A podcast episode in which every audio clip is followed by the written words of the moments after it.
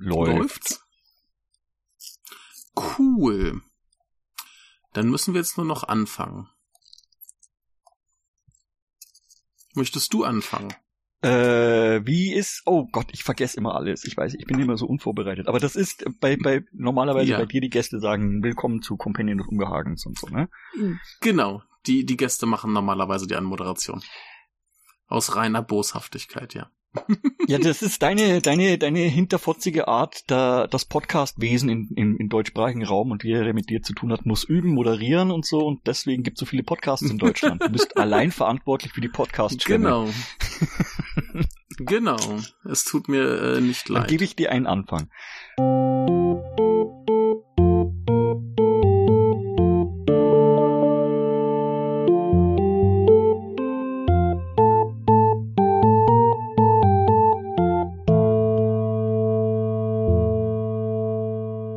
Willkommen an diesem wunderschönen Sonntag zu Compendium des Unbehagens. Diesmal sind beim alten Michael zu Gast sind ja die die die die Multi die, das große Ensemble der molosowskischen Teilpersönlichkeiten ist heute zu Gast.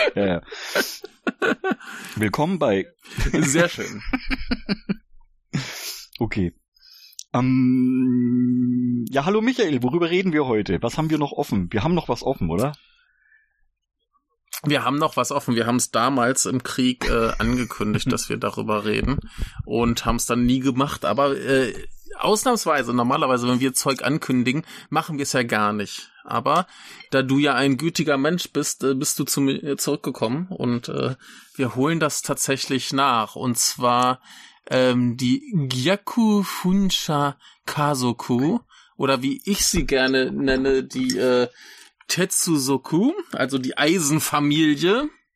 Denn äh, im Prinzip handelt es sich um einen Film, der das komplette Schaffen von Shinya Tsukamoto vorwegnimmt, inklusive Tetsuo, dem Eisenmann.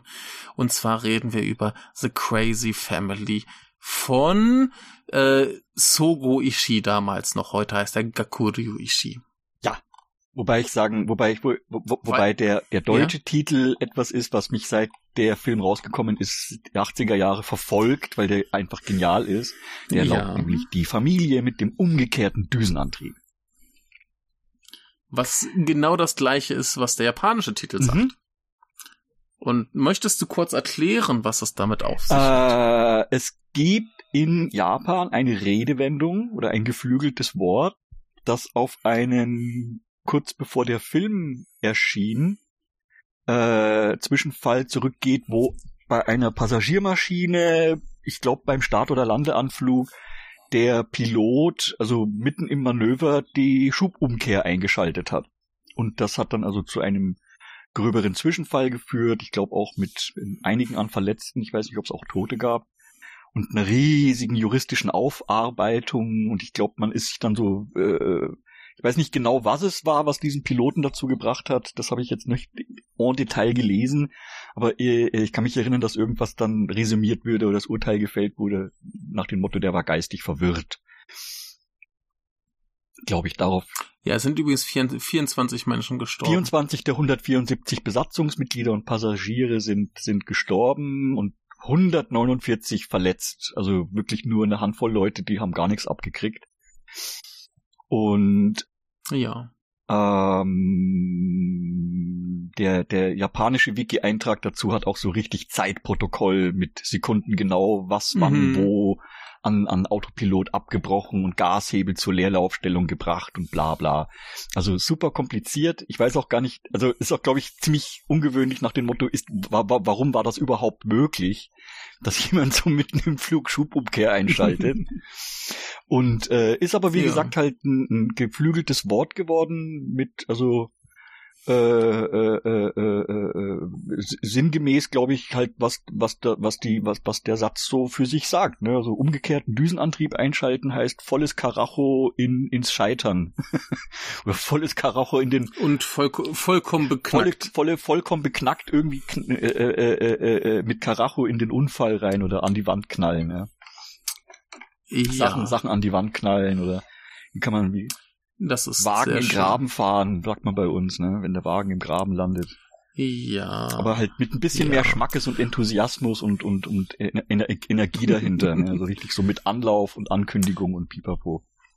Und das ist ja im Prinzip auch Genau. der Film. Der Film ist ja, äh, äh, äh, äh, obwohl er Ja. relativ lang ist, ziemlich ziemlich kurzweilig, wenn man wenn man äh, Menschen gern dabei zuschaut, wie sie wie sie von von Chaos von Chaos in Wahnsinnig werden. Verzweiflung und von Verzweiflung in den Wahnsinn und von vom Wahnsinn in die Isolation und wieder zurück und so. Das ist halt ganz ganz großartig. Mhm.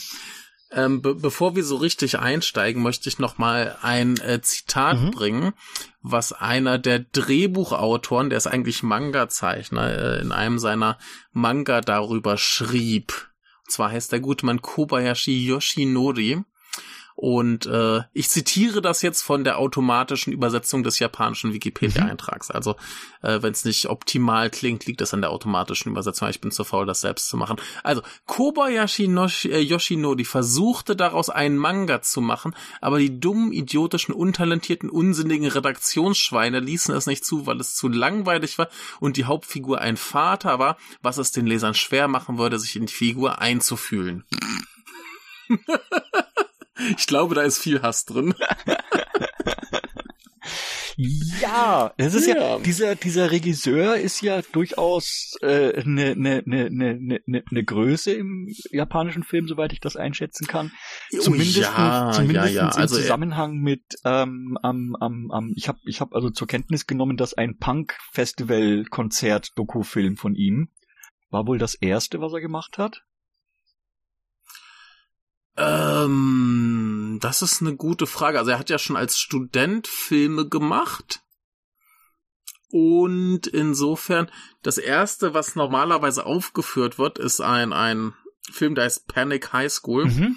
den er halt noch zu Uni-Zeiten gemacht hat. Den hat er später nochmal quasi neu verfilmt, wobei er nur Co-Regisseur war und was wohl sehr frustrierend war. Und dann kam eben sein epochaler, das japanische Kino umkrempelnde äh, Crazy Thunder Road, der neulich erst bei Third Window Films auf Blu-ray erschienen ist. Und jeder, der Film und sich selbst mag, sollte diesen Film kaufen und sehen, denn er ist wundervoll. Mhm. Genau. Und ähm, das erste, was ich bewusst von ihm gesehen habe, also ich habe diesen Film hier schon vor langer, langer Zeit mal auf Deutsch gesehen, aber er hat ähm, das äh, Abschlusskonzert, also das finale Konzert der Band äh, The Stalin äh, äh, gefilmt und das war Ja, hervorragend. genau, das meine ich. Ja, denn Stalin ist eine sehr, sehr gute Band, ihr solltet sie hören. Ich, ich, möchte, ich möchte zu dem Namen nur sagen, äh, sie haben sich damals überlegt, welcher Name die Japaner am wütendsten machen würden, er würde und kam zu dem Entschluss, sich Stalin zu nennen. Heißen die The Stalin? The, Stalin, ja. Ja, ganz hervorragend. Äh, die sind auch in einem Film, den er später gemacht hat, der heißt Birth City, der ist bei Arrow erschienen. Da sind die auch mit drin und spielen und äh, spielen da auch Musik und das ist auch ein ganz toller Film. Also die beiden äh, muss man gesehen haben. Ganz, ganz großartig. Ja, und äh, später hatte er auch ganz viel Probleme, weil seine Filme nicht entsprechend erfolgreich waren und so Späße. Und dieser hier, der entstand ja dann auch äh, produziert von der Art Theater Guild, die ja in der Regel so ein System hatten, dass der Regisseur das halbe Budget bringen muss und die bringen das halbe Budget und dafür haben die Regisseure dann eben entsprechend viel Freiheit. Ah, das ist ja lustig. Ich sehe gerade Regie. ja, das ist ein, ist ein ganz wie Konzept. heißt das? Regiegesellschaft? Ja, ist die, ist die, äh, nee, das ist was anderes. Ähm, die Art Theater Guild. Äh, ist das immer. Die haben auch so Sachen produziert wie äh, Funeral Parade of Roses, der auch ganz, äh, äh, ganz großartig ist. Oder eben äh, Zigeunerweisen, auch fantastischer Death by Hanging und so Kram. Äh, die, die haben relativ viel geiles Zeug produziert. Ich sehe es. Da äh, kann ich man seh's grad. Die sich hatten auch eigenes. Magazin und so. Aha. Mhm. Also japanischen. Ja, das war halt da, damals so ein Ding, als das in acht, äh, Ende 70er, Anfang 80er gerade losging und viele Regisseure eben, die eher künstlerisch ambitioniert waren, dann in so Mainstream-Kram gedrängt wurden von ihren Studios, hatten die da halt die Möglichkeit, wieder ein bisschen äh, freier Filme mhm. zu machen. Und äh, dieser hier ist ja auch relativ mit viel Freiheit gedreht, würde ich behaupten. Der ist mit, glaube ich, viel Freiheit gedreht und und ich hab, ich bin eigentlich, ich bin eigentlich immer noch ein bisschen überrascht, dass es diesen Film so gibt. Und ich bin immer noch ein bisschen überrascht, mhm. dass der im Westen zum Beispiel auch sehr gut ankam. Also bei uns ist der ja von den, von den mhm. Punk-Feuilleton-Leuten der 80er Jahre, die bei Tempo und diesen ganzen Dingern geschrieben haben und bei, mhm. weiß nicht, wie diese, was waren so die großen 80er, 90er Jahre Magazine, diese Max und Co. Aber Tempo, glaube ich, war so eins, wo ich mich erinnern kann. Und andere, andere Feuilleton okay. Man kann das noch finden mit, also die Leute von der SZ und mhm. der FAZ und also alle irgendwie völlig begeistert. und ich bin aber ziemlich mhm. sicher, wenn du, wenn du mit der Radikalität und mit der Schmacke es anfängst, das bei uns auseinanderzunehmen, äh, äh die Zivilisationskrankheit und Co., dann wäre, wär, wär, glaube ich, das Urteil mhm. nicht ganz so enthusiastisch ausgefallen. Aber wenn die Japaner das so als Exoten machen, lustig, lustig und so, ne? Das war auch, genau, glaube ich, noch so eine genau. Zeit, wo, wo Deutschland ähm, ein bisschen herablassend auf Japan geguckt hat nach dem Motto, guckt euch an, die Deppen, die arbeiten sich tot und so, ne? Oh, die haben Burnout ohne Ende. Ja. Und wir haben hier gute, gute äh, äh, äh, Urlaubstage und Pipapo, aber das war halt so in den 80ern, mhm. als die Leute noch nicht mitbekommen haben, was da genau gerade im großen Maßstab auseinandergenommen wird von der neoliberalen Wende. und nicht allzu mhm. lang nach dem Film gab es ja dann auch in, in, in Japan die große Spekulations- und Immobilienblase und danach war er dann erstmal für, für zehn Jahre mhm. Japan am, am, am Boden nach, nach diesen wirtschaftlichen ja. Eckpunkten. Und das passt, insofern ja. passt der Film, also ist halt ein echt tolles, tolles Werk seiner Zeit, weil es so diesen, diesen, äh, äh weil, weil ich den auch lese als eben diese, diese, dieses beschleunigte in den neoliberalen Wahnsinn äh, äh, äh ja, hinein, hineinrauschen. Ja, es geht halt, es geht halt um eine Familie, die sich endlich leisten kann, aus der, aus der, aus der Großstadtsiedlung rauszuziehen, aus irgendeiner Plattenbau oder, oder Hochhaussiedlung der Stadt rauszuziehen, in, in eine Vororte-Gegend, die aus lauter kleinen mhm. einzelnen ähm, Einfamilienhäusern besteht, die ja karree-mäßig jedes auf seinem Quadrat steht. Und das hat dann, glaube ich, auch die teuerste Kamerafahrt im ganzen Film, ist gleich am Anfang eine, eine, eine Hubschrauber-Flugaufnahme ja. über die Autobahn, wo man, wo man ein mhm. ganz hervorragendes Stück hässliches Japan sieht. ich möchte kurz erwähnen, dieser Film wurde in Saitama gedreht. Und äh, Saitama ist äh, wahnsinnig berühmt. Weißt du wofür? Mhm. Saitama. Äh, Saitama ist berühmt Saitama ist äh, ein bisschen nördlich von Tokio und das ist dafür berühmt, dass da Leute quasi nur sind, um nach Tokio zu pendeln. Da gibt's sonst nix. Ja, so sieht das auch aus. Ja, ja, das, das ist so die, die typische äh, Pendlerstadt. Ne, da, da gehen Leute zum Schlafen hin. Ja. Das sind Größenverhältnisse, die sind, die sind schon hardcore, weil das ist eine Stadt, gucke ich gerade nach, mhm. mit irgendwas. Äh, was haben wir? Eine Million dreihunderttausend noch was ja. Einwohner. Und das als Pendlerstadt, ich meine, wir kennen da, ich, ich ne? kenne das, ich kenne das, wir kennen das ja von Deutschland durchaus mit Pendlerstädten. Ich komme aus einer, ich komme aus einer Gegend äh, mhm. äh, äh, mit Pendlerdörfern und hier im Rhein-Main-Gebiet sieht es ja. ja. auch nicht sehr viel besser aus. Die die meisten Leute, die da irgendwie so im Umfeld wohnen, fahren halt den ganzen Tag hin und her wie die Doofen. Ja, das, das Dorf, wo ich herkomme, ist ja eigentlich auch äh, weiß nicht, vielleicht ein Fünftel Bauern und der Rest VW-Arbeiter. ne? Genau wie mein Vater halt. Und insofern, äh, da ist auch nichts. Wir, wir konnten uns nicht mal einen Supermarkt leisten. Oh. Also so klein war der, das Kaff. Der, der, also das ist Kaff, noch nicht ihr selber. Das Kaff. Nee, das Kaff. Das Kaff äh, hat 400 Einwohner und äh, früher gab's mal einen Bäcker und eine Kneipe und selbst die haben zugemacht. Ja, ja, Provinzsterben halt. Das klassische Provinzsterben. Ja. Und das ist halt, äh, da ist es genau das genau. Gegenteil. Also man sieht, dass es zum, man sieht, dass es so ein Entwicklungsgebiet ist, so ein Neubaugebiet ist, weil das ist alles noch nicht hundertprozentig mhm. fertig. An einigen Details hier und da jo. siehst du halt von wegen so die, die U-Bahn-Station, das ist alles niegelnagelneu und noch mhm. nicht, und noch nicht ja. irgendwie so, so, so durchbenutzt. Und das, und das. Ja, das wurde wahrscheinlich alles zu, zur, zur äh, Olympiade damals gebaut. Ah. Also äh, da wurde der Tokio viel aufgemotzt bei den bei den letzten Olympischen Spielen Mhm. da. Und äh, ich nehme an, deshalb ist da ganz viel neu und schön und toll. Na, das ist ja noch nicht so viel später hier. Ja, ja. Bum, badum. Ja, Ah. Jo. Ja, auf jeden Fall haben wir diese schöne Stadt, wo die Familie hinzieht, weil, äh, wie der Vater sagt, der Rest der Familie, die sind alle krank und er möchte, dass sie sich von ihrer Krankheit erholen. Ja, alle, alle haben sie sich, alle haben sie Und, sich in äh, der, in der Großstadt, in der, in der, in der, in der, in der Plattenbausiedlung äh, äh, äh, Mhm. eine Zivilisationskrankheit reingeholt, wo ich, wo ich Ja. super neugierig bin, was mit Zivilisationskrankheit wohl genau gemeint ist, weil das ist ein so schöner Schirmbegriff. Aber die haben halt alle, was haben Ja. die so für, was haben die so für Macken? Die Familie besteht erst einmal aus vier Leuten, nämlich dem, dem, dem äh, äh, sehr, sehr herzigen und streben und also fleißigen und aufopferungsvollen Familienbaba, den Katsukuni, Familie Kobayashi. Ja.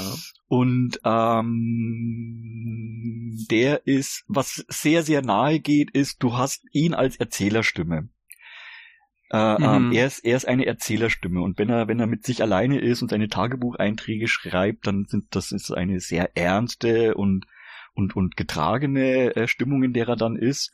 Und er macht sich halt so Mhm. furchtbare Sorgen, weil er schon seit einiger Zeit äh, äh, eben beobachtet, dass seine ganzen Familienmitglieder, seine Frau und seine zwei Kinder halt in, irgendwie Mhm. Zivilisationskrankheit haben und neben der Spur sind und er hofft halt, dass jetzt Ja. mit dem Umzug ins endlich eigene Haus mit Platz und Co. Äh, das alles besser wird und es hängt von seiner Kraft ab, ob das dann auch, ob das dann auch äh, äh, gut verläuft.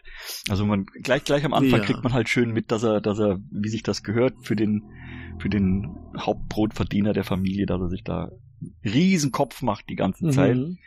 Und ich war ja, ich war ja, Mhm. ich war ja innerhalb von fünf Minuten in den Film hoch verliebt, wie ich den das erste Mal geguckt habe im Japanuary.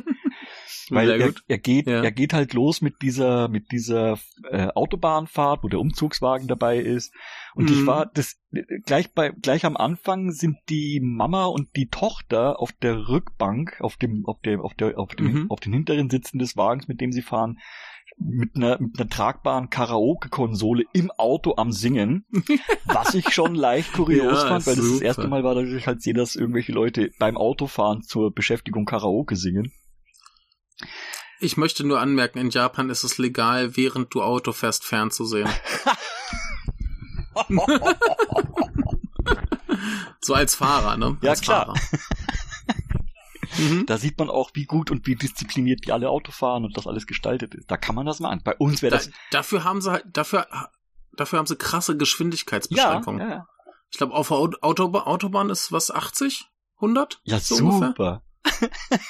Ne? Das ging bei uns gar nicht. Da herrscht bei uns ja wirklich wilder Westen. Ne, wenn du bei uns äh, dabei Fernseh schauen dürftest, dann wäre das auch okay. haben, haben wir nicht die Disziplin dazu? Haben wir nicht die Disziplin dazu?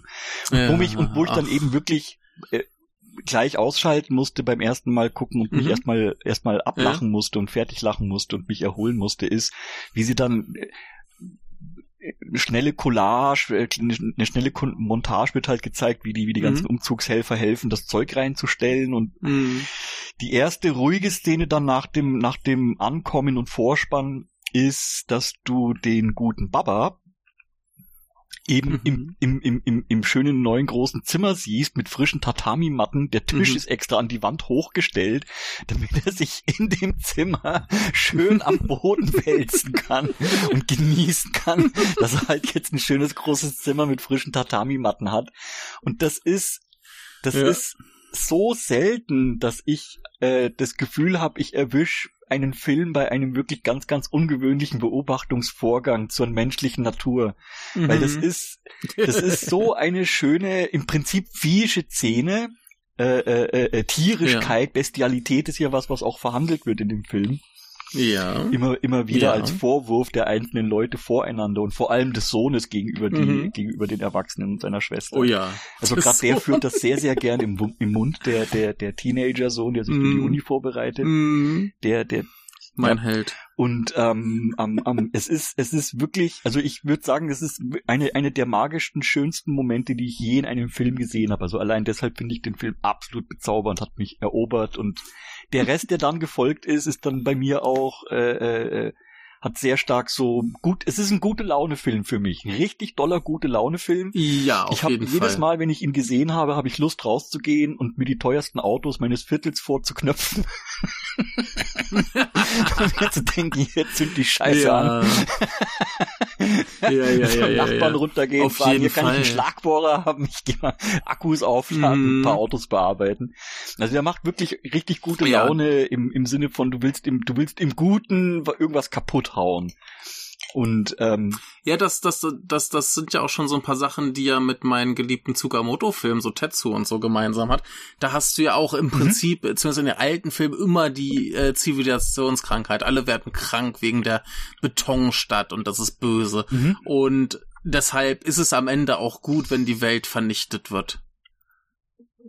Und das ist ja hier nichts anderes, wie wir dann später merken Mm. werden. Ne? Dass das ist gut, wenn Zeug zerstört wird. es ist Das befreit. Es ist, es ist kein, es ist kein, es ist kein besonders, es ist kein besonders intellektueller und und Diskurs äh, äh, lastiger Nee. Film, der das, der das irgendwie großartig aufschlüsselt und debattiert, sondern es ist, äh, wie, wie gesagt, mein, ich ich hatte den Gast jetzt übers Wochenende hier und der hat mit mir zusammen Mhm. äh, äh, den Film heute Vormittag geguckt.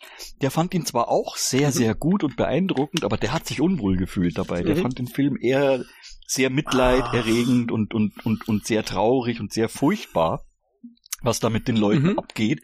Okay. Obwohl's, obwohl's halt auch Das finde ich interessant. sehr viel, na, das hat's schon auch. Also es ist, ich kann, ich kann das sehr gut nachvollziehen, Ja, weil es ist ein, ein, ein, ein streckenweise sehr, sehr krasser, äh, äh, äh, trauriger Film mit unerhörten, mit unerhört, also mit wirklich starken äh, äh, neurotischen Seelenleid und also Anspannungen und also Mhm. es ist, es Mhm. gibt, es gibt großartige Szenen familiärer Solidarität und gemeinsamer Geselligkeit und so weiter, aber es gibt genauso, Mhm. es wird genauso stark immer wieder dagegen gestellt, die, die, diese, diese, diese Verhuschtheiten, die es halt in Familien gibt. Wenn man, wenn man, Mhm. egal wie oft äh, äh, eine Partei sagt, hier, wenn du was von mir willst, dann sag's mir gerade ins Gesicht und so, ne? Ja, oh und, Gott, und, ja. und zu diese Angelegenheiten.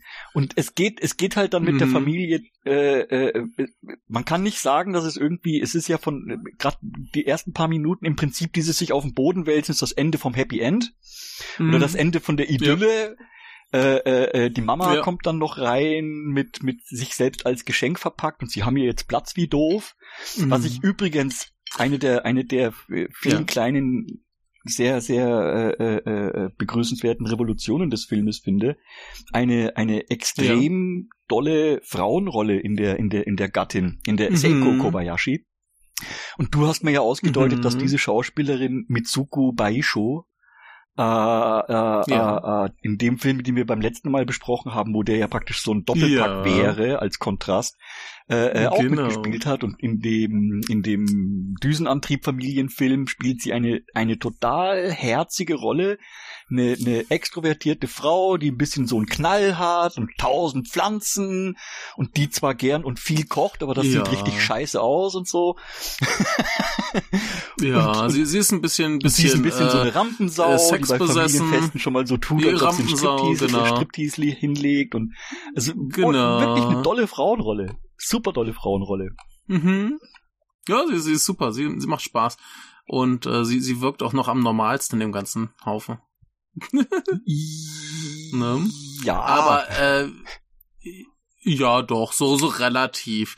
Also bei, bei ihr siehst du zumindest nicht ganz offensichtlich das äh, äh, äh, destruktive, äh, gesellschaftskritische. Ne? Sie ist halt ein bisschen, bisschen schrullig, ein bisschen zu, ähm, für japanische Standards ein bisschen zu offenherzig, ne, mit diesen Striptease-Geschichten. Aber äh, sie, sie ist, glaube ich, zumindest nach, nach äh, westlichen Standards relativ normal. Wie so für Japaner ist das vielleicht ein bisschen zu krass, wie sie äh, da so mit ihrem BH die alten Leute unterhält und so Kram.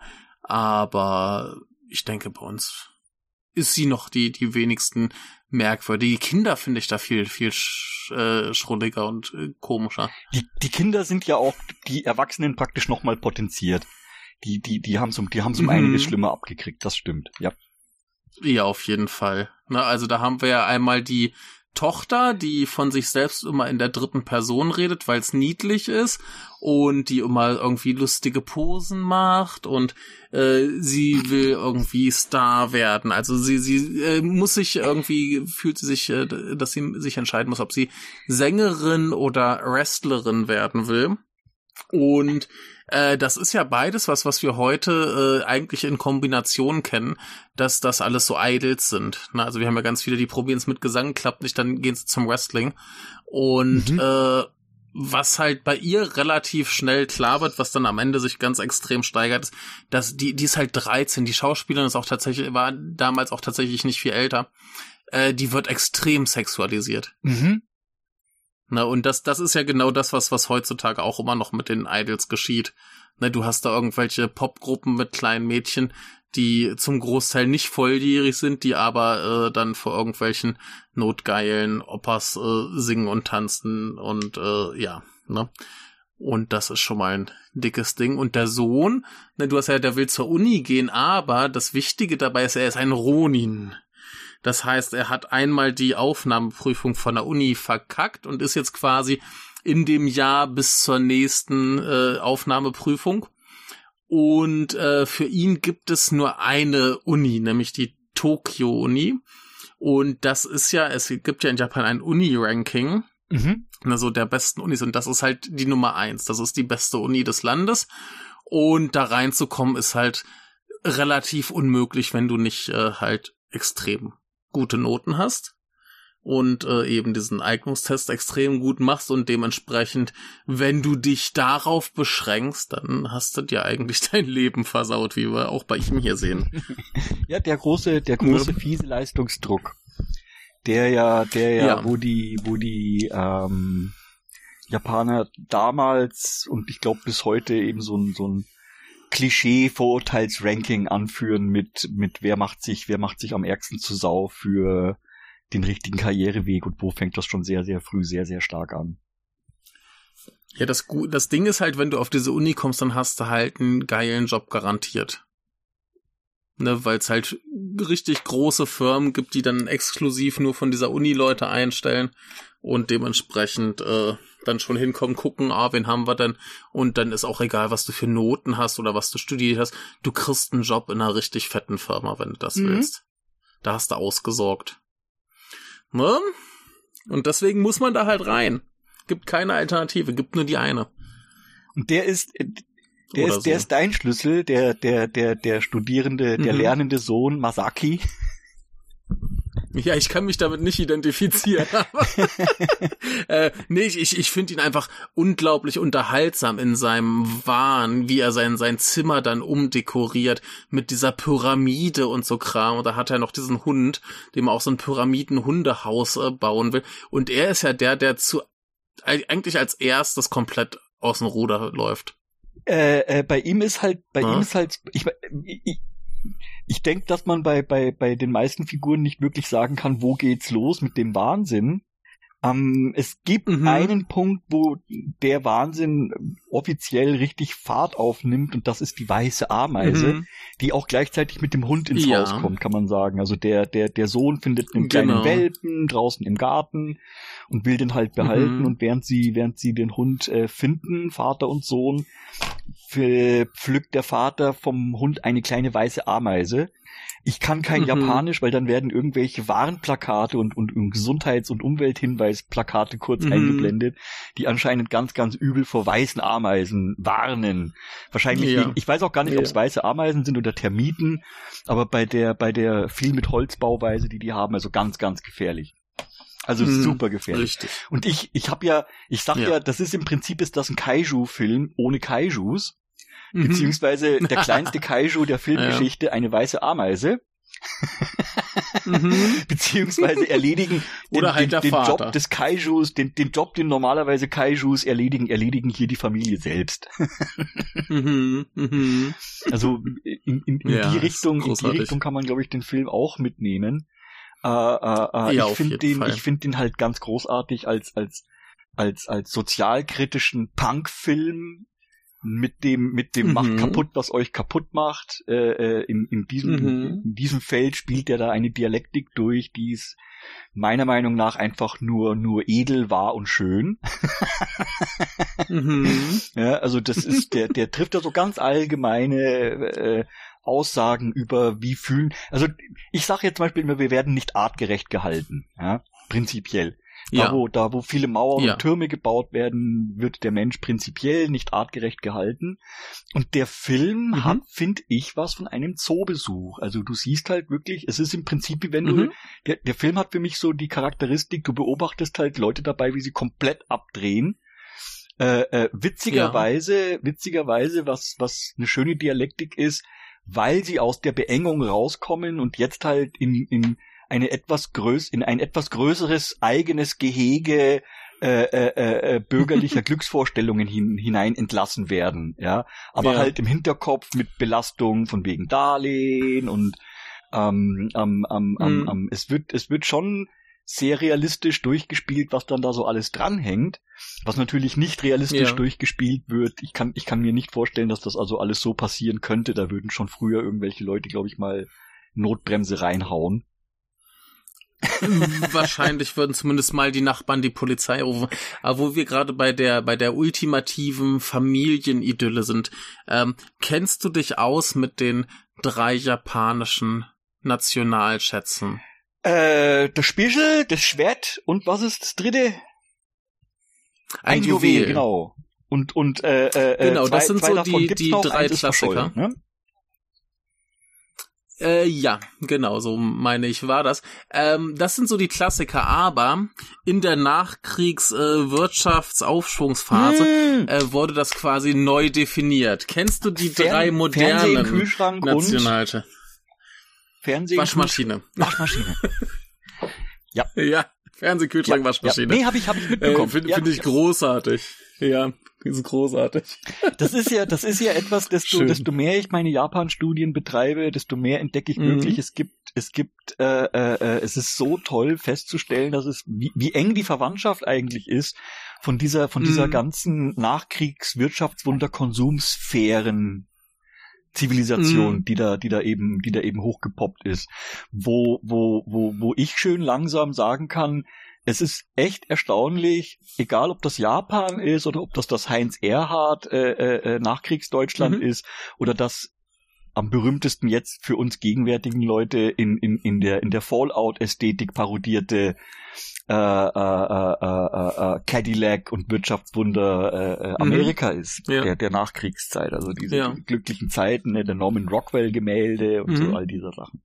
Und ich habe halt mitbekommen, dass es in Japan auch total heftig eingefahren äh, gar nicht so unähnlich wie bei uns. Also ich kann mich, ich kann mich erinnern, dass ich auch ewig lang fasziniert war von diesem, von diesem ganzen Wirtschaftswunder äh, äh, Nachkriegs äh, äh, äh, Rausch, der da so hochgehalten wird und der Mhm. meiner Meinung nach ja auch unseligerweise bis heute noch sehr, sehr stark eben die Vorstellungen von bürgerlichem Glück und ähnlichen verkörpert.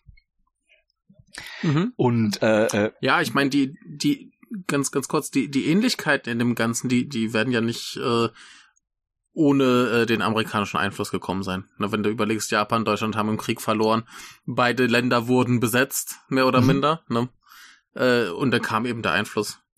Und Ne, ich nehme an, das wird schon ganz viel Parallelen mit sich gebracht Was, haben. hält, wie- was ich ja, was ich ja interessant finde, ist, ich, ich merke bei jedem gucken und ich habe den Film jetzt fünfmal gesehen seit Januar. Ich habe den, ich habe den im Ja. Januar habe ich ihn, habe ich ihn äh, äh, dreimal geguckt und dann habe ich Mhm. ihn äh, äh, jetzt zweimal Jetzt geguckt zweimal? innerhalb einer Woche nochmal. Mhm.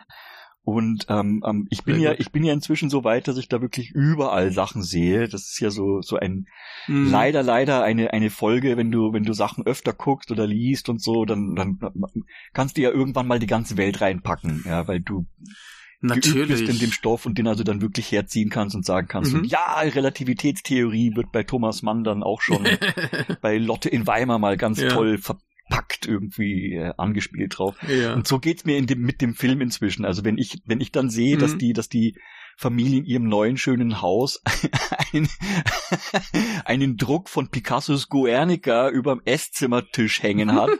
Ich, da, da ist mhm. eigentlich schon ziemlich klar, was Sache ist bei dem Film oder was das, was das für eine, was das für eine komische Konstruktion von Familie ist. Also obwohl es eigentlich so ein, es, ich weiß nicht, ob das so eine typische Angelegenheit ist, die manchmal Punks und und und und und und Gegenkultur und so passiert, weil das ist mhm. Ist ja ziemlich deutlich ein Film, der eben der eben die Zeitgenossenschaft nicht hochfeiert, sondern sich sich mhm. streng gesagt, also äh, prognostisch und warnend hinstellt und äh, äh, äh wie sich wie sich das für für für Grotesken und Komödien gehört sehr derb und sehr übertrieben und mit, mit viel Schmackes eben auch darstellt. Mhm. Also, also äh, äh, äh, äh, ich denke, ich denke, für, für Leute, die mit dem sozialkritischen Gedöns nichts anfangen können, ein, ein, ein, ein lohnender Katastrophenfilm. ist also wirklich, ich meine das ernst mit, das ist ein Kaiju-Film, das ja. ist ein Katastrophenfilm. Für, ja? für, für das wenige das, das Geld, so was die haben, ich bin wirklich, mhm. wirklich mhm. ehrfürchtig beeindruckt davon, was die mit ganz wenig mhm. Geld wunderbares Chaos veranstalten. Ich meine, mhm. nee, das ist eine ganz wunderbare Eskalationskomödie. Ja, ja. Und das gibt's. Also auch wenn dich das Sozialkritische nicht interessiert, das, das ist aber auch ein Riesenspaß. Ja. Und wenn dich, also ich kann, ich kann halt gut nachvollziehen, dass es Leute unangenehm anficht, ja.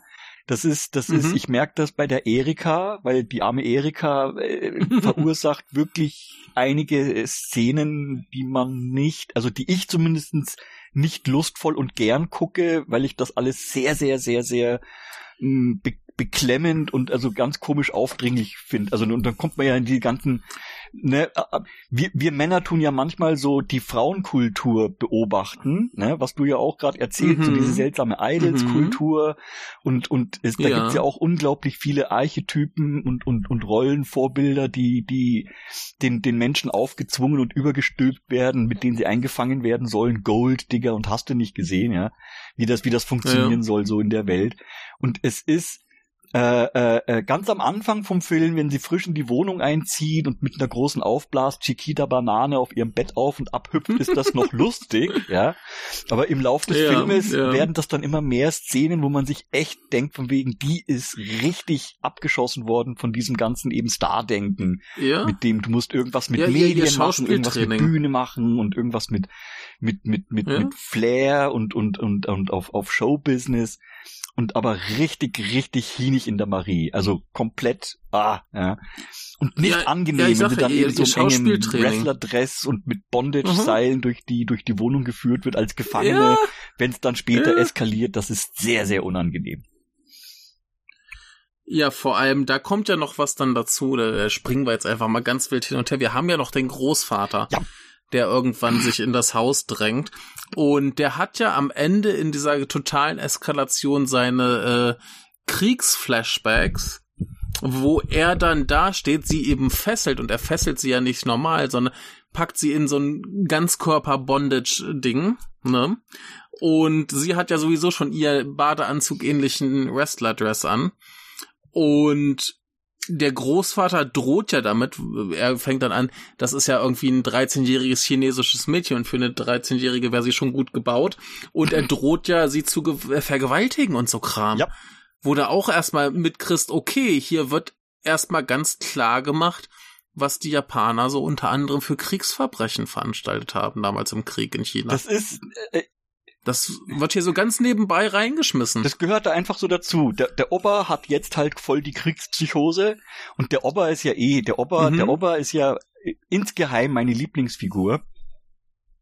Ja. Weil der, der, der Opa ist halt, hm, kannst du auch sagen, der, der, der, der Opa, der äh, äh, Hisakuni ist, mhm. ist, ist, ist halt, ist halt äh, geschichtlich gesehen praktisch die, die Belastung, unter der so eine moderne Welt mit, mit ehemaligen Imperialismus und dann eben Beteiligung Zweiter Weltkrieg und Kapital, also ja, diese Zivilisation mhm. ist eher halt so der der der Überdruckbolzen, der da der daherkommt, also wo man halt deutlich auch sieht die mhm. Verbindung zu Militär, dieses dieses ganze pünktlich ja. zur Arbeit, Stechuhr, wahaha und so, ne, also Profit und äh, Wirtschaftsleben, das funktioniert, das ist ja zu einem Gutteil geprägt eben von Militärtugenden. Ja? Militarisierung der Zivilgesellschaft mhm. ist ja ein längerfristiges Projekt der Menschheitsgeschichte oder immer so ein Hin und Her. Ja. Und, und er bringt das da halt mit rein. Und ich habe da auch gestaunt, weil ich habe ja, ich habe, ist noch nicht so lange her, dass ich zur Kenntnis nehme, wie problematisch bestimmte Themen in Japan sind und dass die also normalerweise, also in einem Film so untergebracht werden, nein, ja, also schon gar nicht in so einem, in so einem, ich war auch überrascht, dass das in so einem äh, äh, Hallodri-Chaos-Spektakel äh, äh, so zur Sprache kommt. In ernsten Dramen, ja, würde ich auch erwarten. Aber ich finde das, ich finde das schon bombisch. Das erinnert mich im, im guten, äh, äh, äh, äh es gibt ähm, die äh, gute, gute schwarze Humor äh, äh, aus aus England erinnern mich an an an an an solche an solche Leistungen. Wenn man sich wirklich traut, das Grauselige richtig lächerlich vorzuführen, aber ihm die, die Unheimlichkeit mhm. dabei nicht nimmt. Und äh, das ist ja eine ja. Spezialität vom, vom, vom schwarzen Humor. Ähm, die Art und Weise, wie mhm. zum Beispiel wie zum Beispiel die die die die Macht der katholischen Kirche in einer in einer äh, äh, äh, gemütlichen kleinen englischen Serie verhandelt werden kann äh, äh, Father Ted mit Craggy Island mit mit drei Generationen irisch-katholische Mönche in einer kleinen Provinzpfarrei oh mit Haushälterin und halt alle komplett planlos und der und der mhm. und der älteste Pfarrer in der Bude sitzt den ganzen Tag nur hoch angesoffen im Sessel und und und schreit Drink fuck faggot. Ja sonst nix mehr. Und alle Leute die mit ihm zu tun hatten wissen der hat früher die Kiddies geprügelt wie Sau ja. Und und mhm. also nur gesoffen und und den und den Messdienerinnen und sonst was an an, an den Arsch gelangt. Und äh, äh, sitzt mhm. drin sabbernd ja immer angeschmiert mit irgendwas. Und und ist total lustig ja Mhm. ist eine, okay. der, eine der eine der herzerfrischenden lustigen Figuren bei Father Ted, der Father Jack, ja, der alte. Mhm. Und so ist das bei und so kommt mir das schwer vor bei bei Familie mit umgekehrten Düsenantrieb, die richtig, die mhm. richtig oder denk an diese Ah, I would buy that for a dollar aus aus aus Robocop, ja, ja, ja. der Paul Verhoeven war da auch ein großer Meister in seiner Hollywood Phase, richtig ätzende, dick aufgetragene Satire zu bringen, die aber sehr sehr mhm bodenständig äh, die Realität mhm. aufbereitet. Also nicht einfach nur so, um, ja. um Bananenschale, Ausrutscher, Gags zu platzieren, sondern richtig die Finger in die Wunde zu legen. Ja, aber meine liebste Szene mit dem Opa ist ja relativ zu Anfang, wo er gerade ankommt. Ähm, er, er, geht dann irgendwann mit dem Hund spazieren. Er geht mit dem Hund spazieren. Und da ja? sind ein paar Kinder ne, da, da sind ein paar Kinder, die spielen Ball und irgendwie hat er gerade den Ball. Er sagt so zu diesem kleinen Jungen, ach weißt du, ich, ich, ich bin ja schon alt, ich bin nicht so stark, ich kann nicht mehr so weit werfen, komm mal ein bisschen dichter ran.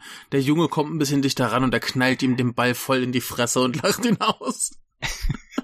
Was für ein Arschloch. Ah, die göttliche Strafe. Ja, ja. Rennt damit ein Hund den Berg hoch. Hopp, hopp, hopp, super. Super. Also in so dem Alter, Wichser. wenn du so drauf bist, dann hast du nix falsch gemacht. Ja. ich kann nicht mehr so gut werden. Komm mal ein ja. bisschen näher ran. Badunk. Es ist großartig. Der, das ist, das herrlich, ist, herrlich. es ist, es ist viele Kleinigkeiten, wo ich mir denke, es ist echt total, mhm. eine, ne total lustige Verteilung, ne? Der, der, der, der, mhm. der Baba im, im, im besten Lebensalter, der ist ja irgendwie so Mitte 30, 40. Der ist, der ist mhm. so ganz eingehegt und voll verantwortungsbewusst und der, und der Opa, der Opa ist ja voll der Lauser.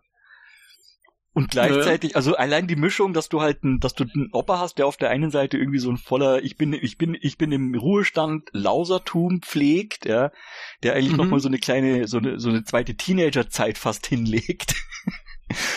Ja, dafür bist du doch alt. Kannst doch mal blöd sein. Da kann du mal richtig blöd sein. Und gleichzeitig ist er, mhm. dass er, dass er dann erst mit seiner, mit seiner Kriegstrauma-Angelegenheit kommt halt dann dieses ganze Disziplingedöns mhm. hoch. Mit Alarm und ja. äh, Verteidigungsstellung mhm. und wir hier äh, äh, Sektion 1 einnehmen und so. Da kommt das dann alles durch. ja, ja aber aber äh, äh, äh, ja. so schön zu sehen, dass halt der alte die die die eine ne ganz komische Art von Autoritätsfigur, von Autoritätsfigur drüber ist. Mhm. Da wird auch ganz ganz viel ganz fein immer Rücksicht genommen, dass klar ist, wer ist der Herr im Haus. Da tut der da tut der mhm. der der der Großvater dann immer ganz ganz sorgfältig darauf achten, dass nicht er das ist, sondern dann du immer extra ein, Ja, ein ja, ja. du bist der Herr des Hauses, wir das so, machen, wie du das sagst. Mhm. So, äh, Ja, ja, er muss sich ja auch ein bisschen einschleimen, weil er ja da, da bleiben will, weil ja er vom, äh, von seinem anderen Sohn rausgeschmissen ja, genau. wurde. Oder nicht mehr Ja, da und sein jetzt muss will. er Also es irgendwo geht- bleiben. Es ist nicht ganz klar, ob er Naja. rausgeht. Er wurde, glaube ich, rausgeschmissen, er möchte aber auch nicht mehr zurück. Ja. Genau, genau. Also da, da lief wohl irgendwas schief. Das heißt, er muss jetzt irgendwie relativ brav sein, damit er da bleiben kann.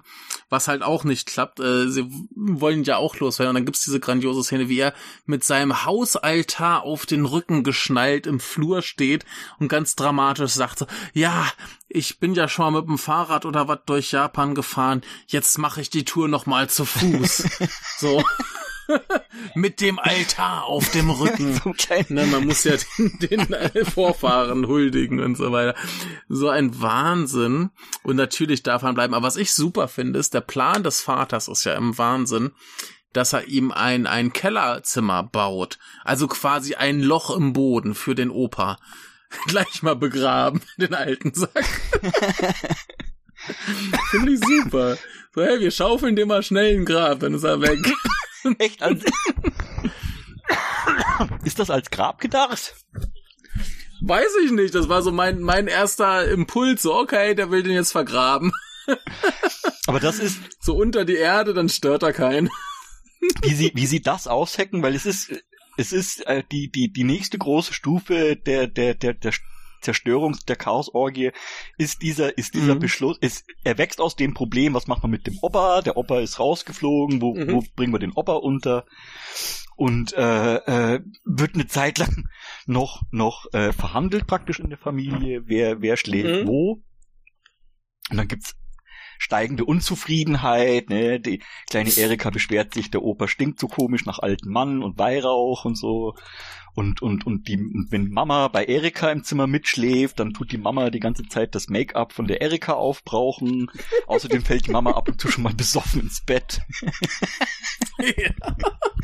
ja. und liegt dann dort rum. Aber bei der Überlegung, was machen wir mit dem Opa? Und dann gibt's diese, dann gibt's eine der herausragenden technischen äh, äh, Kleinigkeiten bei dem Film, nämlich die Inszenierungssicherheit mit den einfachen, mit den wenigen Mitteln, die du Mhm. hast, dass du dann Ja. halt, dass du dann halt stilsicher genug bist zu wissen, ähm, bei bei der Szene, wo der wo der Vater der Katsukuni eben sagt von wegen hier weißt du was, das ist ja mein Haus und mein Grundstück, da kann mir keiner dreinreden. Wir werden jetzt hier im Wohnzimmer einfach ein Loch graben und dir ein Kellerzimmer bauen. Ja? Mhm. Und dann wunderbar gefilmt. Diese Stilsicherheit ist wirklich toll. Nämlich der Mhm, Vater, mhm. der, der Großvater, ja, äh, äh, immer, immer bereit, seinen Sohn anzufeuern, der halt ein bisschen umständlich und ein bisschen zaghaft und so ist. Dann hier, das ist, das ist es, das ist deine beste Idee mit Hall, ja, und mitten, Mhm. mitten in dem, mit dem Ja. Finger bestärken, das ist deine beste Idee, Freeze Frame, und das steht Ja. dann so, und, Und das, noch so ein komischer- das wird dann so gehalten so mit dem Hall und ne? mit Sound und allem.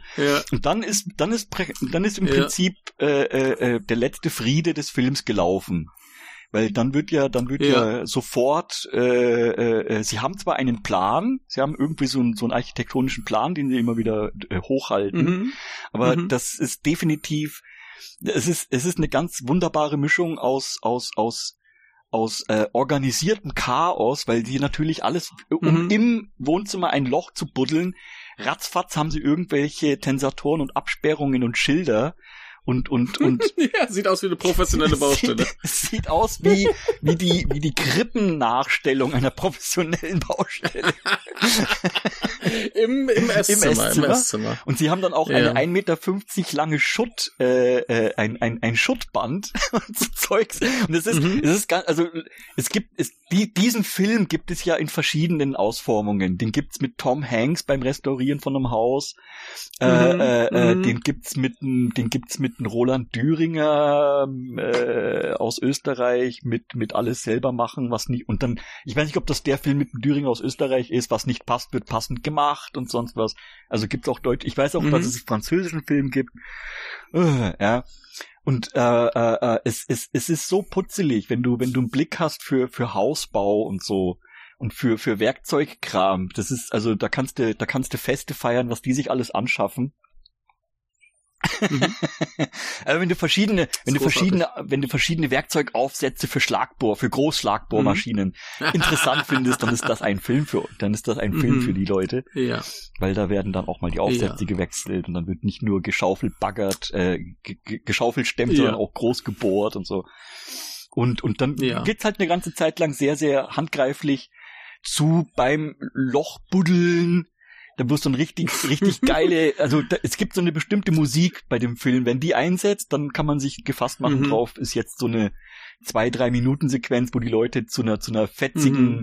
zu einer fetzigen, relativ, was ist das für eine Art von Mucke? Es ist so, es ist so ein relativ, so, so, so, hm, Spaß, Spaßrock, kann man Gute sagen. Frage. So, so Spaß. Ja, klingt, klingt auf jeden Fall sehr, sehr motivierend. Mut, gut aufgelegte, äh, äh, ja. schwungvolle Spaßrock, Instrumentalmusik. Und, und das, das ist, ja. das, das läuft dann so. Und dann, Frage ist halt, ab und zu tauchen die weißen Ameisen wieder auf und dann ist, dann ist, dann mhm. auch wieder jeweils eine Steigerung. Es Eskalation. Weil dann ja. rennen alle Leute rum und machen, weiße Ameisen, hol die, das die, Gift. Die nächste, die nächste Schubstufe wird eingeleitet. Die nächste Schubstufe wird eingeleitet. ähm, ja. Im, im, im Prinzip, im Prinzip, wenn, äh, im, Prinzip reicht äh, zu sagen, der Titel des Filmes ist eigentlich schon eine ganz gute Inhaltsbeschreibung. Äh, der genaue Umstand, mhm. wo und wie das dann stattfindet mit der Schubumkehr, ist, die Leute ziehen aufs Land und, und steigern sich, steigern sich dann langsam rein. Und es sind dann eine Episode nach der anderen äh, äh, an, an, mhm. an Wahnsinn, den eine Familie mit sich selbst ausbrüten kann und den die einzelnen Leute mit sich selbst ausbrüten ja. können. Und die, die Gestaltung ja. der, der Abwechslung ist, finde ich, auch gut für die, für die Art von Film. Mhm. Es ist episodisch, es ist ganz eindeutig eskalierend in eine bestimmte Richtung. Gibt also mhm relativ wenig Verwirrung bei dem Film, außer dass totales Chaos herrscht. Also im Prinzip eine ganz einfache Geschichte. Und, und ja, ist super stringent. Und, und die, die, die ruhigeren Passagen sind bisweilen halt dann die, wo sich, wo sich ein gewisser Horror und eine, eine Unbequemlichkeit mhm. entwickelt, mhm. wo man sich also, wo man sich also unwohl fühlt.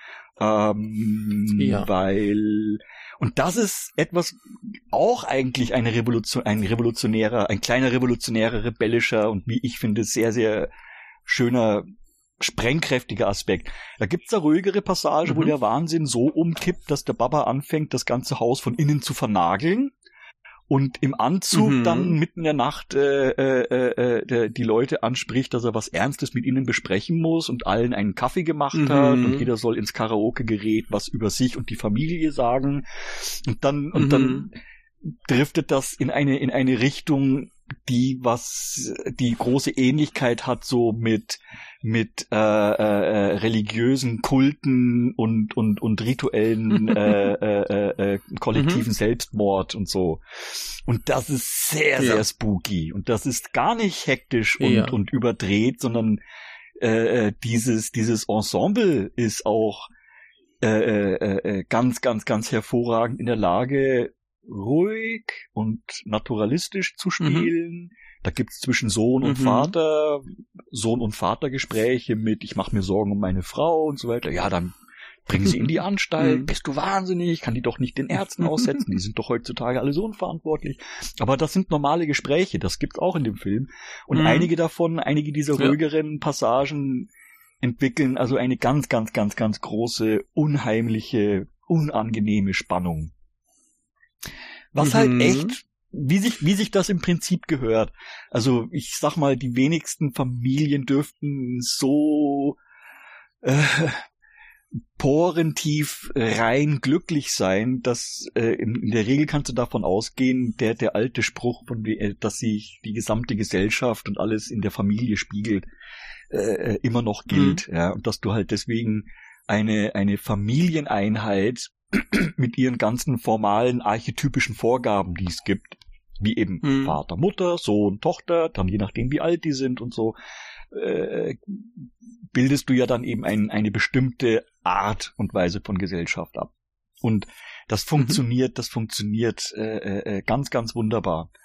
Und ich nehme, ich, ich bin, ich bin dankbar, dass ich auf der Seite gelandet bin, dass ich den Film sowohl unheimlich und unangenehm finde, als auch extrem äh, äh, äh, gute Laune bereitend und also auf eine gewisse Art und Weise auch auch hoffnungsstimmend. Ist aber, glaube ich, was, wenn du, mhm. wenn du, man muss die Welt, glaube ich, schon auf eine gewisse Art und Weise kaputt sehen und und und ein ja. kläglich Maß Desillusionierung und so hinter sich haben, um das so mhm. lustig und und und locker flockig zu finden, obwohl es streckenweise richtig richtig bitter wird. Ja. Wie würdest Gut, du Ich habe jetzt erstmal ganz ganz viele Punkte Mach. Ich, ich mache jetzt erstmal ganz viele Punkte, die du angesprochen hast. Ich habe äh, hier ganz viel äh, im Sinn. Erstmal hattest du ja vorhin den Punkt, ähm, wie schön das inszeniert ist alles. Ne? Mhm. Ich möchte nur mal anmerken, der Kameramann, der heißt Masaki Tamura und seine äh, bekanntesten beiden Filme sind Tampopo und Lady Snowblood. Oh, ja. Das war einer seiner früheren? Also da ja, das ist ja alles nicht so weit. Ne, Lady Snowblood war ja vor dem hier noch. Der Lady Snowblood war ja 70er. Ah. Ne? Und äh, insofern, das, das ist ein guter, der weiß, was er tut. Ne?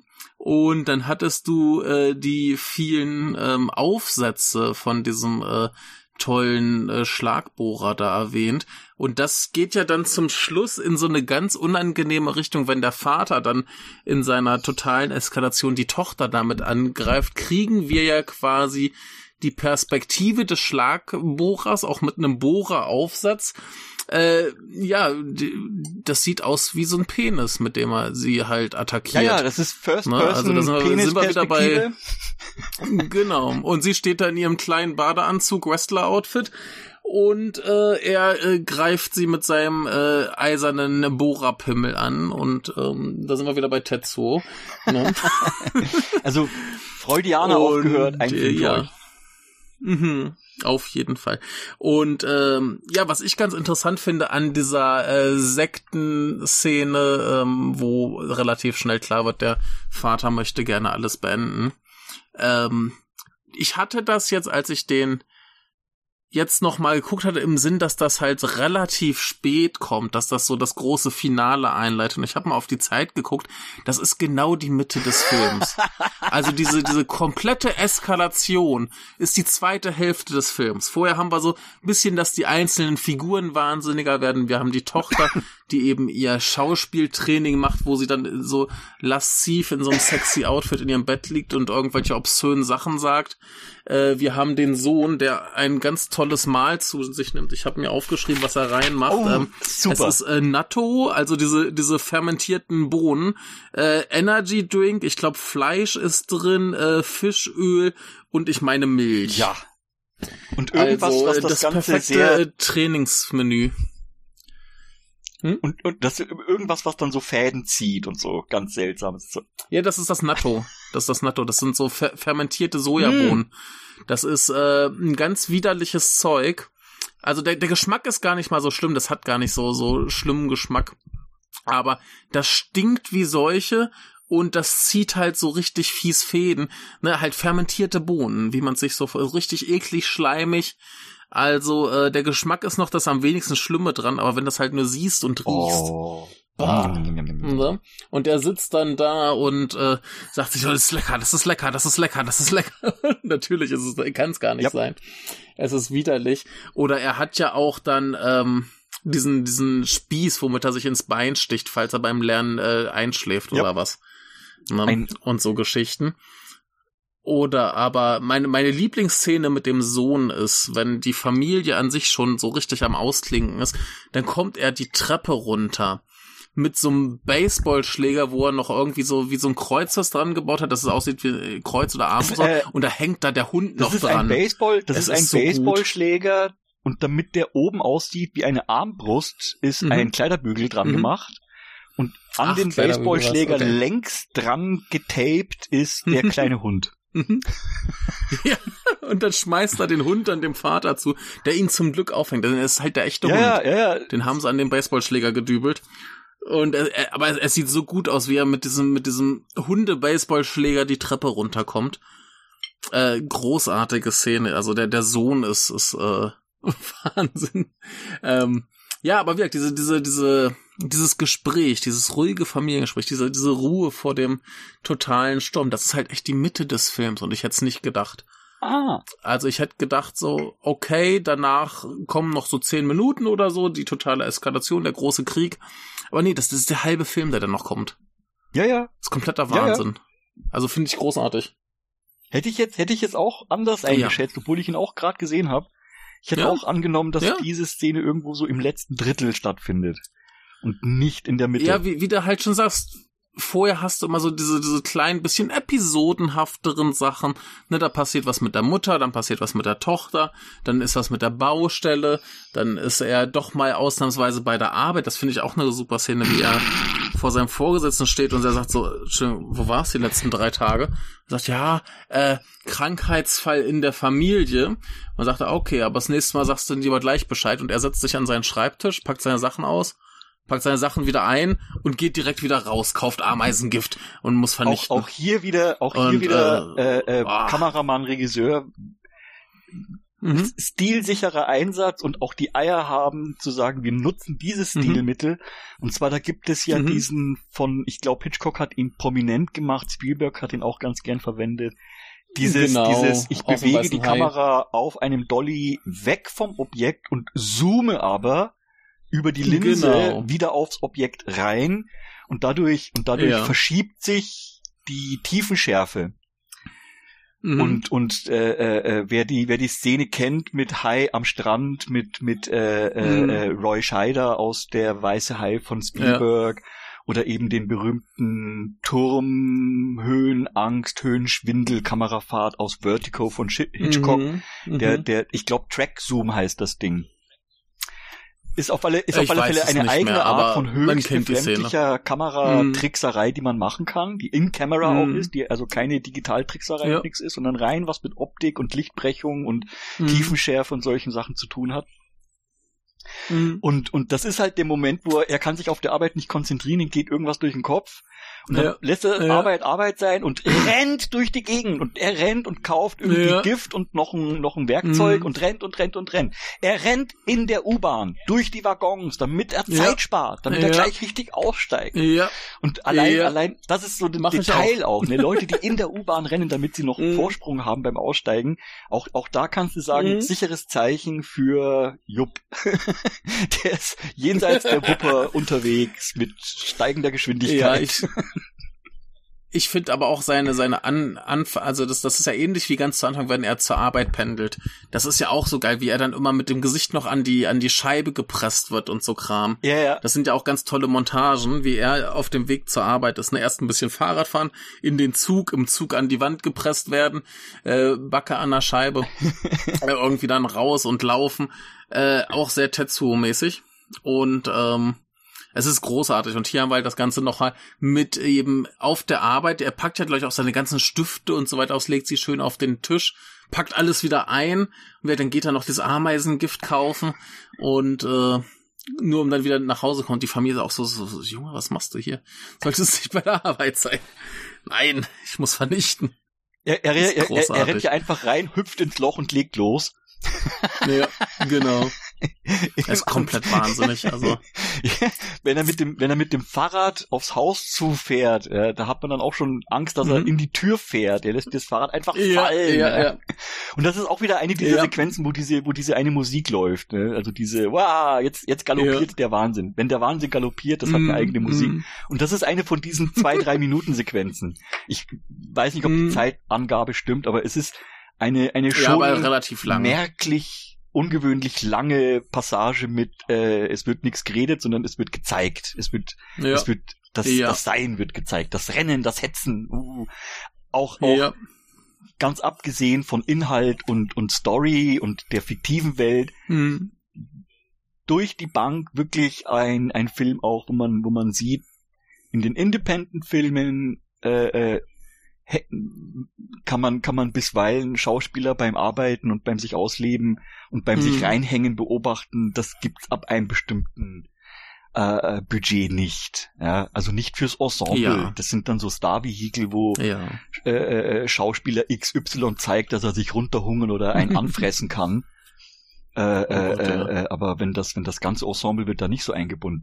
Und das ist etwas, ich habe das in anderen Podcasts ja. beim letzten Mal mit, mit dem, mit dem lieben Thomas Laufesweiler von Schöner Denken bezüglich One Cut of the mhm. Dead, dass es ein ganz ah, eigenes ja. Filmvergnügen ist, solche, solche äh, äh, Ensembles zu, zu erleben, wie die, wie die, mhm. wie die Leistung stemmen. Und ähm, mhm. ähm, sowas wie die Familie mit dem umgekehrten Düsenantrieb ist keine leichte Aufgabe, sowas, sowas zu machen. Noch dazu eben super billig. Ich nehme an, dass es hier und da sogar vielleicht ein bisschen Guerilla äh, äh, äh, äh, Filmdreh mit dabei, weil ich weiß, ich glaubst Sicher. du, die haben sich da irgendwelche offiziellen Genehmigungen geben lassen, mit einer mit einer Steadicam oder mit einer Handkamera rückwärts durch U-Bahn-Waggons zu rennen wie die Doofen mit einem Schauspieler dabei äh, ohne Schnitt? Ich glaube so. eher nicht. ich meine, das, das, das, das Ding ist ja auch erstens der ganze Film, der sieht ja eher aus wie so 16 Millimeter. Mhm. Ne? Und dementsprechend war es wahrscheinlich eine relativ handliche Kamera. Ja, ja. Dann diese ganzen U-Bahn-Sequenzen, die, die haben ja auch kein, kein Originalton. Mhm. Ne? Also ich, mich würde es nicht wundern, wenn sie das einfach so gedreht haben.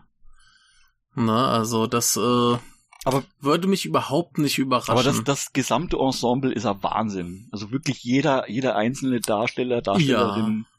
in dem Film glänzt übermäßig. Also könnte ich zu jeder, ich sag halt der, der Ober, der, der, Mhm. Hisakuni, unser alter, unser alter Manchurei-Geschädigter, mhm. der ist, der ist, ich habe diesen Hitoshi Ueki, glaube ich, schon einige Mal gesehen. Also den, den Schauspieler ja, habe ich, hab ich erkannt. Ich kann ihn aber nicht ganz zuordnen, aber es ist definitiv ein, naja, ein bekannterer, sein, markanterer japanischer Schauspieler sein, aus der Zeit. Und der ist bekanntester auch, Film ist, ist super so ein, attraktiv ein, und so. Das ist ein alter Kerl, aber mit seinem Schnauzer und den Augenbrauen und das ist so dieses edle Salz-Pfeffer-Grau und so. Also wirklich ein fescher, euer Kerl. Ja. Du, sein, sein bekanntester Film ist dieser kleine Indie-Film Ran. also den hast du bestimmt mal gesehen. Ja, glaub, ja.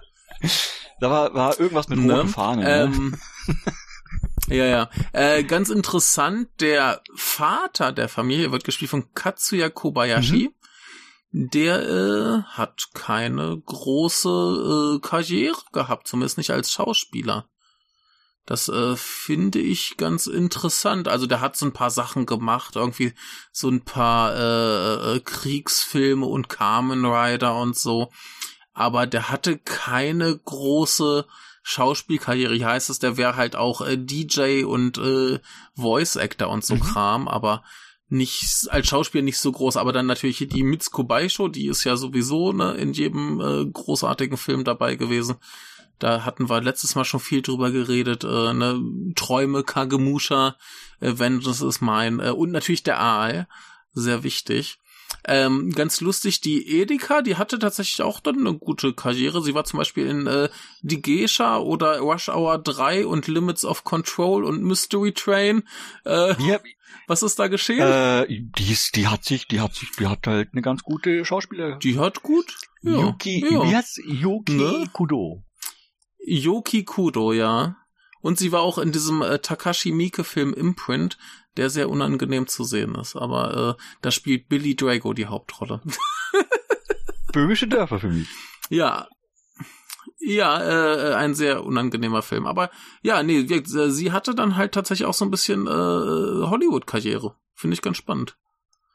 Ne, also äh, Mystery Train äh, kennt man ja vielleicht oder hier die Geisha. Rush Hour 3 ist ja auch so ein wichtiger, Ding. ganz. Ne, und ja. hier natürlich der der der Sohn, ne, äh, gespielt von Yoshiki Arizono, der war ja dann in so Geschichten wie äh, Ichi the Killer und Happiness of the Katakuris und so Kram, also ein äh, Takashi Miike Schauspieler. Der, äh, das, das passt auch ganz gut, soweit ich äh, äh, Mike ja. Werk überschauen kann der legt ja, der legt, ja. ich sag mal, der hat sicherlich die, die äh, am strengsten, die, die strengsten und, und wirkmächtigsten äh, dämonischen Szenen. Also wenn wir, wenn wir davon sprechen, mhm. wie, wie, wie die, wie die in verschiedene Richtungen zerrenden Anspannungen äh, äh, an, an mhm. uns, an uns, an uns äh, äh, reißen können und dann eben das Gesicht auch verzerren. Und da ist er also ganz, ganz, ganz, ja. ganz großartig, wenn er sich in den verschiedenen, in den verschiedenen äh, äh Isolierungsphasen seines Lernenmüssens und seines Durchmachens äh, langsam auf seinem Drehstuhl rumdreht und dann guckt und so. Das ist schon sehr, sehr spooky. Und äh, ja. äh, äh, gerade dann, wenn er, gerade dann, wenn er im weiteren Verlauf sich immer mehr, weil ich, ich glaube, er ist neben Erika mit am beschwerungsfreudigsten. Die beiden Kiddies lassen mhm. immer wieder Meldungen ja. ab, dass sie das alles nicht doll finden. Und er ist aber mhm. wirklich derjenige, der die, der die längste Zeit rumläuft und sagt, ist mir alles egal, Hauptsache ich kann lernen, ciao, ja.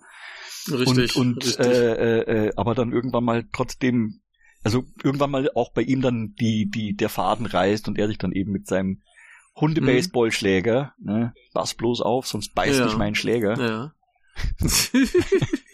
Bissiger ja, Knüppel. Es ist natürlich auch ein Gesellschaft, es ist natürlich auch ein gesellschaftliches Unding, dass, ähm, dass die Kinder halt so aufmucken. Ne? Das geht ja eigentlich gar nicht. Ne? Also du hast ja als Kind deine, deine Älteren zu respektieren und so, ne? Ja. Hier nicht. die sind hier so ein bisschen anarchischer unterwegs. Ich finde das auch ganz interessant, ganz zu Anfang, wenn der Sohn den Hund findet und dann die erste weiße Ameise, da gibt's ja auch noch dieses Gespräch, wo der Vater ihm sagt, ey, du musst nicht unbedingt hier auf die, auf die Tokio-Uni. Und er sagt aber, ja, ich mach aber, was ich will, so, ich bin hier der Anarchist. Und dann ist er aber quasi trotzdem diesen Gesellschaftsdruck verfallen, dass er eben auf diese eine Uni muss. Ne, das ist, äh, finde ich, ganz, ganz interessant so angelegt. Ja, das ist, äh, äh, äh ich, ich bin mir, äh, äh, äh, du sprichst da was an, was ich, was ich ganz interessant finde, weil ich nicht wirklich äh, äh, sehen kann, dass der Film in einer Art und Weise dem traditionellen japanischen oder den westlichen Kultur- und Lebensformen zuspricht oder ans Bein pisst, sondern der macht das ganz geschickt, dass er praktisch das ganze Knäuel, was überkommen ist und sich da vermischt hat, ja, mhm. äh, äh, äh, anprangert, wenn, ja. Und, und, Na, ich meine, weil, weil wie, wie gesagt, gibt, so in, in der es Nachkriegszeit. Gibt, es gibt so ein paar Aspekte an dem Film, die könnte man deuten als Kritik an westlichen äh, Vorstellungen oder an westlichen Werten, ebenso Individualismus, mhm und so. Ne? Der mhm. Sohn verkörpert im Prinzip die traditionellen japanischen Werte von Leistung und Bildung und Wettbewerb und Besserwerden. Und die Tochter ist das dann mehr so in Richtung Individualismus und im Haus auch den Leuten am Nerv gehen und also dass dauernd irgendwelche Leute mhm. sagen müssen, red doch mal normal und so und nicht hier jetzt und braucht halt mhm. auch viel Platz.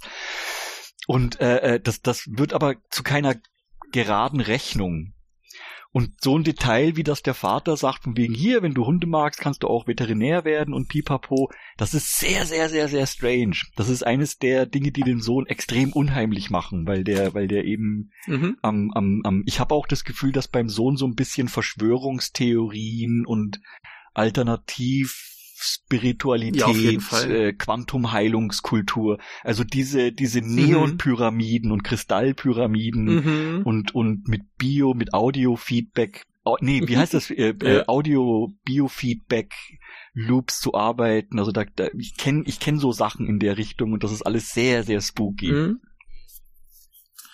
Ja, aber ähm, ich, ich finde dieses, dieses äh, nicht trennen können zwischen japanisch und westlich, das ist doch aber genau das, was, was im Nachkriegsjapan war. Ja. Eben durch diese Besetzung durch die Amerikaner und durch dieses, wir äh, öffnen uns jetzt allem Scheiß und machen diesen kompletten äh, Wirtschaftskram bis zum Exzess mit und so weiter und so fort. Ähm, die haben ja, glaube ich, auch das, das Schulsystem ist, glaube ich, sehr vom Britischen damals geprägt und hat sich bis heute dann nicht weiterentwickelt, was ein Problem mhm. ist. Ne, aber das, das ist ja genauso dieses Ding nach dem Zweiten Weltkrieg kam eben diese ganzen Einflüsse, dass man es überhaupt nicht mehr trennen konnte oder dass es eben alles so vermischt wurde. Insofern kommst du nicht drum rum, dass manche Sachen vielleicht so wirken, als wäre es eine Kritik am Westen, was es ja vielleicht auch ist, aber im Prinzip äh, ist das da halt alles schon so vermengt. Ja, ja, ja, ja. Also nach dem Motto, ich bin, ja. ich bin, äh, äh ich nehme das ja positiv entgegen, weil die Gefahr bestünde. Mhm das könnte sehr schnell in die Richtung ab, äh, äh, abgleiten. Und ich nehme das halt mit dem, mit dem zeitlichen Abstand. Ich weiß echt nicht, mhm. wie ich abgetiltet wäre bei dem Film, wenn ich den damals schon gesehen hätte. Den habe ich ja jetzt wirklich so mit, ja. mit 40 Jahren Verspätung, oder mit 30 Jahren Verspätung, mhm. seit, seit ich den Titel kenne, will ich den sehen und war die Gelegenheit nie da und nie drauf geachtet und halt jetzt erst wegen, mhm. wegen, im Prinzip ist die Folge hier ein Japanuary Addendum. Ja. Äh, äh, äh, mit, mit de den langen Zeitabstand. Also schon erstaunlich. Ich weiß nicht, vielleicht wäre er damals an mir vorbeigegangen, aber ich glaube nicht. Und ähm, ja, ich, ich, ich mag das ganz gern, so 15, dass, der das, dass, dass, dass der das sehr, sehr zielgenau so auf den Punkt bringt, dass es also am ersten die sehr eigentümliche Vermengung von modernen Werten des Westens in Anführungszeichen sind, der mhm. modernen Industrie- und Konsumgesellschaft eben und den traditionellen japanischen Werten, die die äh, äh, gern auch, auch bei uns ja ne äh, äh, gibt mm. ja mhm. nicht viele Wahnsinnige wie den Stoiber, die ausrufen, dass also Laptop und Lederhosen möglich sind. ja, oh wir alle, wir, wir alle kennen da unsere entsprechenden Populismen und wie da die Großerzählungen laufen mit Globalisierung und gesunde Traditionshaus ja, ja. und so. Ne? Das ist in Japan, äh, traue ich mich sagen, nicht anders. Ja, da habe ich jetzt also genug Bücher gelesen, mm. sowohl über die Nachkriegsgeschichte als auch über die letzten zwei, drei, vierhundert Jahre um, um, um zu sehen, und deswegen ist Japan ja immer auch so eine Erinnerung daran, dass eine Konstruktion oder ein Begriff wie der westliche Kapitalismus und so eh Quatsch ist, weil Japan Ach. liegt so weit im Westen, dass dort im Osten die Sonne aufgeht. Ne? Mhm. ja. Ja, aber ich, ich äh, fand's ganz lustig. Ich habe den Film halt, weiß ich, vor eher 15 als 20 Jahren gesehen. Und äh, damals ist das ja alles an mir vorbeigegangen.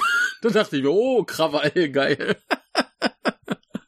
äh, auch schön. Wobei, wie ist der? Hat der, hat der jetzt bei dir eine deutliche Wertschätzungssteigerung oder, oder ist ja, das, auf jeden Fall. so eine Ergänzung nach dem Motto, ist ein toller Film, wenn man Chaos sehen will, mit Leuten, die richtig krass mhm. durch die Gegend plumpsen und Schlammschlachten ja, ja, in ein ja, Loch äh, äh, veranstalten und sich dabei abfackeln und mit Wasser überschütten und hast du nicht gesehen? ja, ja äh, nee, wirklich, ich, ich habe den damals irgendwann mal gesehen, dachte mir, ja, ist ein, ist ein guter Spaßfilm, aber wirklich, das meiste äh, gesellschaftskritische ist halt relativ an mir vorbeigegangen. Mhm. Ne, und wo wir gerade noch mal bei dem Loch waren, äh, da wird ja quasi aus dem Opergrab das Familiengrab eigentlich. Ja, aber wie? Die liegen ja da alle irgendwann, irgendwann zusammen drin. Aber wie? Das ist, das ist ganz nebenbei. Also Leute, die mit Großraumfantastik mhm. Äh äh, äh, äh, äh, was anfangen können, das ist metaphorisch gesehen natürlich alles eine eine Höllenfahrt eigentlich. Ne? Also wirklich oh der oh ja, der der der, der der der der der Abfall von der Gnade hinein in die kotonischen, formlosen, dunklen, erdigen, schlammigen Welten des Unterreiches, wo also die, wo also die, die tellurischen. Mächte, die sich von Menschen und ihrer Zivilisation nicht zähmen lassen, dann freie Bahn äh, brechen und das sieht halt dann so aus, ne? Wie in dem Film. Ja, also der, der lässt ja. sich, der lässt sich da auch in, ja. auf, auf, einer rein metaphorischen Ebene richtig tief schön mhm. auswringen. Auf jeden Fall. mit, mit Sinn. mit Sinn und Bedeutung. Ja. So, also ein schöner, ein schöner Film zum Deuten auch, ja. Doch, doch. Ja, auf jeden Fall. Und äh, das, das Ende hat mich dann doch wieder an äh, meinen geliebten äh, Tetsu 2 erinnert, mhm. wo einfach alles, alles zerstört ist und sie auch irgendwann feststellen, so scheiße, wir müssen es zerstören, das Haus kann nicht bleiben. Und dann, jetzt halt der ganz, ganz harte Spoiler, ähm, erleben sie ja am Ende unter einer Autobahnbrücke. Und alles schön aufdrapiert und ich finde das so wunderbar, weil das tatsächlich erschreckend nahe an der Realität japanischer Obdachloser ist. Hm, ja. Ja, das ist. Ne, ich bin hier neulich, ich bin hier neulich am Fluss spazieren gegangen und da war plötzlich ein Garten mit so richtig schön äh, Weg, so mit Stein am Rand und so Kram. Alles wunderbar. Und dann waren da kleine Häuschen aus so irgendwelchen Platten und äh, blauen äh, Plastikfolien und so Kram. Und die haben sich da richtig schöne Häuser gebaut mit einem schönen Garten und so Kram. Und so kam mir das dann hier am Ende auch von nur ein bisschen großräumiger und unter einer Autobahnbrücke. Mhm. Mhm. Ja, das ist, das ist auch etwas, was ich finde, dass es in, in Filmen und überhaupt im öffentlichen Bewusstsein noch nicht noch nicht aufmerksam genug entgegen, also zur Kenntnis genommen wurde, nämlich äh, diese mhm. gerade Autobahn Bauten, was sich da drunter abspielt unter diesen Trassenführungen, weil mhm. äh, äh, äh das sind eigentlich schon länger gut ausgedeutete, sehr, sehr stellvertretende äh, äh, Nichtorte. Es gibt von es gibt von ja. den Amerik äh, von dem englischen Autoren eine berühmte Geschichte vom vom vom vom Ballard ähm, ähm, ähm, gibt's gibt's eine berühmte Geschichte, wo jemand in so einem in so einem Trassenschlaufen Autobahnanbindungs äh, äh, äh, gordischen mhm. Knoten irgendwie so zwischen die Trassen fällt und dann in so einem schattigen dreckiges mhm. Grasstück liegt, glaube ich, gebrochenen Beinen und dann halt mhm. irgendwie überleben muss. Also so eine so eine Robinsonade, aber okay, mitten in der Zivilisation cool. an einem Nichtort, mhm. den diese Zivilisation halt dauernd hervorbringt. Und dann gibt's halt so eine ganze topologische und soziologische Theorie, die dranhängt an, an dem Begriff Nicht-Ort und warum halt sowas wie äh, äh, äh, Flugzeugterminal, Wartehallen und ähnliches, also all diese, diese gesichtslosen oder auf der ganzen Welt vorhandenen Transitbereiche, die überall gleich sind und überall ähnlich genormt ja. sind und, und Franchise-Ketten und ähnliches. Und zu den, zu den dunklen Aspekten dieser Gleichförmigkeit einer globalisierten Welt gehören halt diese, diese Schatten und, und Wollmäus Großwinkel der, der technischen mhm. Zivilisation und der städtischen Architektur. Und da ja. leben die dann am Ende. Äh, und das ist klassisches, das ist klassisches ja. Obdachlosen, Obdachlosengebiet. Also auf seine Art und Weise hört der Film auch ja. auf mit den morpheuschen Zitieren von Baudrilleux von wegen Willkommen in der Wüste der Realität. Ne? Ja, wo wir übrigens gerade bei Nichtorten waren, es gibt ein, ein Album, das ich, womit, äh, das ich mal gehört habe. Ich habe es lange nicht gehört, deswegen weiß ich nicht, ob ich es wirklich empfehlen kann, aber es ist äh, sicherlich einen Blick wert. Und zwar von Brian Eno, A Music for Airports. Der ja. hat sich wohl irgendwann mal hingesetzt, um so quasi Nichtortmusik zu machen. Richtig, ja, ja. Äh, ist, ist ganz spannend. Äh, ist bestimmt ein Blick wert. Ist bei mir jetzt schon sechs, sieben Jahre her, als ich das gehört habe, aber lohnt sich bestimmt. Ich, ich, Einfach mal mit, schauen. Mit, mit so mit so Elektromucke, Avantgarde, Ambient, Brian Eno, äh, mhm. äh, äh, Art Rock, äh, Avantgarde Rock, 70er Jahre äh, äh, Zeugel kenne ich mich kleine kleine Ecke besser aus als mit als mit The Stalin Punk. ich muss die aber mal aufholen. Äh, solltest du aber auch nachhören. Ja, musst du musst da machen, die sind super. Ich bin, ich bin bei Punk also, leider ein bisschen äh, dünnhäutiger, obwohl ich da auch einige Untiefen kenne, ah. wie, wie komischerweise finde ich sowas wie Kaspar Brötzmann Massaker saugeil. Okay. aber bei vielen anderen Punk-Sachen habe ich sehr, sehr schnell Schmerzgrenzen, die ich nicht mehr, die ich nicht mehr Ja, aber das, das die waren auch so 70er, 80er, dementsprechend ist ja jetzt nicht so, so ganz radikale, äh, brutale Musik, sondern relativ. Hast du eigentlich ähm, recht? Stimmt, habe ich vergessen, äh, weil die guten alten Punks sind natürlich ja. meine Sache. So Ramones und so, das geht. ja, die, die sind halt, die sind halt nicht so fröhlich, ein bisschen, ein bisschen äh, depressiver als die Ramones und äh, die wurden irgendwann ein bisschen, ein bisschen psychedelisch experimentell. Oh. Das ist eigentlich ziemlich cool. Ja, geil. Ja, kann ich nur empfehlen. Ich werde mich, ich werde mich dann genau. heute gleich noch bilden mit denen. Sehr gut. Ja, ähm, haben wir noch irgendwie äh, Dinge zu diesem Film zu sagen? Mm. Außer dass es am ja, Ende außer, sehr außer, schön dass ruhig ich, dass ich, ich, ich kann the theoretisch kann ich ja. glaube ich so lange bis ich umfall äh, äh, immer immer wieder die die gleichen Schleifen und äh, Kreise ja. der Begeisterung um diesen Film äh, äh, äh, ja. abtanzen. Am, am, er ist am, wundervoll. Dass der, das, das ursprünglich, dass wir ursprünglich ein Double Feature geplant haben und dass sich, dass sich die beiden zeitlich recht naheliegenden Filme, aber ja. wahnsinnig kontrastieren zueinander und eben mhm. die, die, ich, ich würde sagen, also wer, wer Bock drauf hat, ich habe das damals als Double Feature geguckt, wirklich so zwei Tage nacheinander.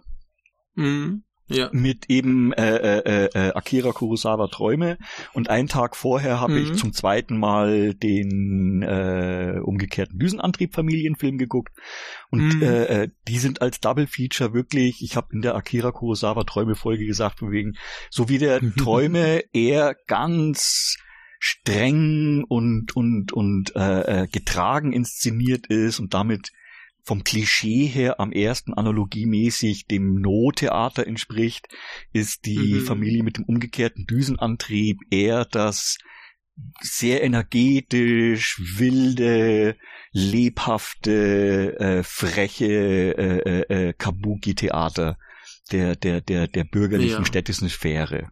Ja, also das eine hat so, das eine hat ja. so ein bisschen die Strenge und die, auch die, die, die, die, die, die Anspruchshaltung der, des, des höfischen Theaters und die anderen halt so des lebenslustigen, deftigen, irdischen Theaters.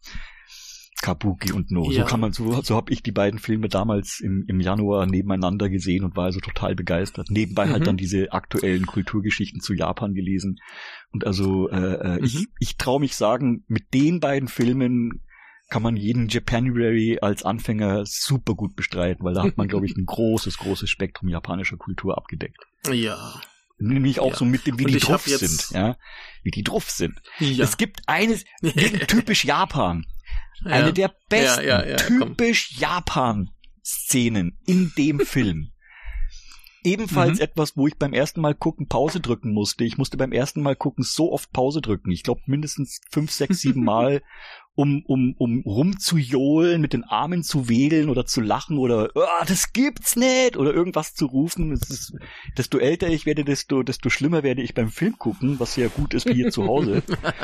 Und äh, äh ja. äh, nämlich wo ein Punkt erreicht ist, wo, wo das Wasser spritzt aus dem Loch und der, und der Sohn schreit, der Baba soll aufhören und alle mhm. schreien, der Baba soll aufhören und, und die, und die Mama dann äh, irgendwann mal sagt, sie kann nicht mehr, sie kann nicht mehr, total zusammengekaut am Boden, am Rand des Loches zu ihrem Mann runter predigt und dann steht sie auf. Es war, ich, ich danke euch für das bisherige Zusammenleben lebt wohl. Und dann verbeugt ja, sie sich super ja. förmlich und haut ab. Und das ist so ein geiler großartig. Moment, weil die, weil die Mama hat bis zu dem Zeitpunkt nichts von dem an den Tag gelegt, was man so als typisch japanische mm. Weiblichkeit bezeichnen mm. kann, was mhm. du ja auch sagst. Die, was, was ich ja interessant finde, es kommt nicht rüber als eine denunziatorische Kritik an westlichen Vorstellungen von moderner Frau zum Beispiel. Ja, Mhm. Und das ist, die Mama ist eine, eine, wenn du das bestätigst, ne, vergleichsweise ungewöhnliche japanische Frau, obwohl es das natürlich als Strömung sehr stark gibt. Ja, also ich nehme an, das ist mhm. keine total exotische Figur, es ist aber vielleicht eine Figur, die nicht in ihrer, in ihrer fast schon volkstümlichen Derbheit gerne so gezeigt wird. Ja, ja, sie, sie ist halt nicht die gute Hausfrau, sie gibt sich die zu Hause ist und brav ist. sie gibt sich Mühe. Ja, sie, sie gibt sich Mühe, aber sie, sie passt eben nicht in dieses Klischee, denn ähm, auch so so so so sexuell aktive Frauen, das sie ist ja, ist die vorwitzige, sie ist die freche, sie macht allerlei ja. Scherze und so, ne? Und er ist der Ernste, ja, er macht ne, sein Training mit seinen Geräten genau. und hält sich fit. Oh, seine Trainingsgeräte, oh Gott, ja die Trainingsgeräte. Wir haben sie vergessen, sie sind wundervoll. Ich liebe seine Trainingsgeräte. Das ist so ein absurder Quatsch. Vor allem dieses Ding, wo er da so kopfüber drin hängt. Mhm. Es äh, wundervoll. Aber ja, es, es gibt ja auch diese Szene, wo er am, am Lochgraben ist und sie dann so an der Angel ihren, äh, ist es de, der BH oder der Schlüpper dann runterlässt? Ich glaube der Schlüpper. Mhm. Und er, er reagiert gar nicht drauf. Na, was ist denn das für ein Mann? Also wirklich. ja, es ist wundervoll. Ähm, ich hätte noch äh, irgendwie äh, zwei Sachen zum Regisseur zu sagen. Also, äh, wie gesagt, äh, ohne diesen Menschen wäre das japanische Kino der 90 äh, ja, so 90er und frühen 2000er, was ja viele als äh, das geilste überhaupt feiern. Das heißt, so Leute wie hier Takashi Miike, Tsukamoto, äh, Shion Sono, die man ja jetzt nicht mehr so gut findet, aber äh, mal gut fand. Mhm. Ähm, so diese ganzen Leute, als die kamen, die sind halt alle von ihm extrem beeinflusst. Also ohne ihn wäre das alles so nicht denkbar gewesen. Mhm. Na, also der ist da ganz großer Vorreiter. Das heißt, wenn man auf so Zeug steht, dann sollte man sich vielleicht auch seine Filme anschauen. Denn äh, da findest du ganz viel, was du an den anderen auch liebst. Und ähm, wo du diese Theateranalogie hattest, ähm, er hat sich ja irgendwann nach einer Pause umbenannt und hat dann seinen Stil auch ein bisschen gewechselt. Und es gibt einen Film, den irgendwie gefühlt äh, alle Menschen hassen. Äh, ich äh, finde ihn aber eigentlich ziemlich toll, denn er hat sich irgendwann daran versucht, äh, absurdes Theater zu machen. Und dabei kam mhm. raus ein Film namens Isn't Anyone Alive und ich finde den super. Äh, der ist bei Third Window Films auf DVD erschienen und äh, hat sich wohl nicht so gut verkauft und niemand mag ihn, aber ich finde ihn irgendwie ziemlich klasse, äh, weil er sehr, sehr merkwürdig ist. Komplett anders wie das hier, aber äh, ist ein Blick wert. Möchte ich äh, Leute gerne anspornen, dem doch eine Chance zu geben. Auch wenn es ein sehr, sehr merkwürdiger Film ist. Was. Du hast da vielleicht Spaß dran. Äh, mir, mir, ist, mir ist nur eingefallen, was jeder auch, wenn er, wenn er sich die Mühe macht, japanische Wikipedia-Einträge mal sich übersetzen zu lassen ins mhm. Englische oder Deutsche. Englisch ist, glaube ich, ein mhm. bisschen zuverlässiger.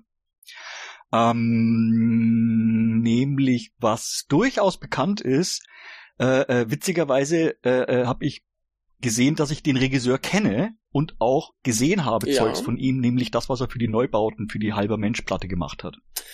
Da gibt's ja, Videos, Yigung und so, mhm. die sind von diesem mhm. Regisseur. Genau, genau einstürzende Neubauten hat er was Das war gerade diese, äh, war das, war diese seltsame japanische Phase von einstürzenden Neubauten, wo die, glaube ich, übers Goethe-Institut, mhm.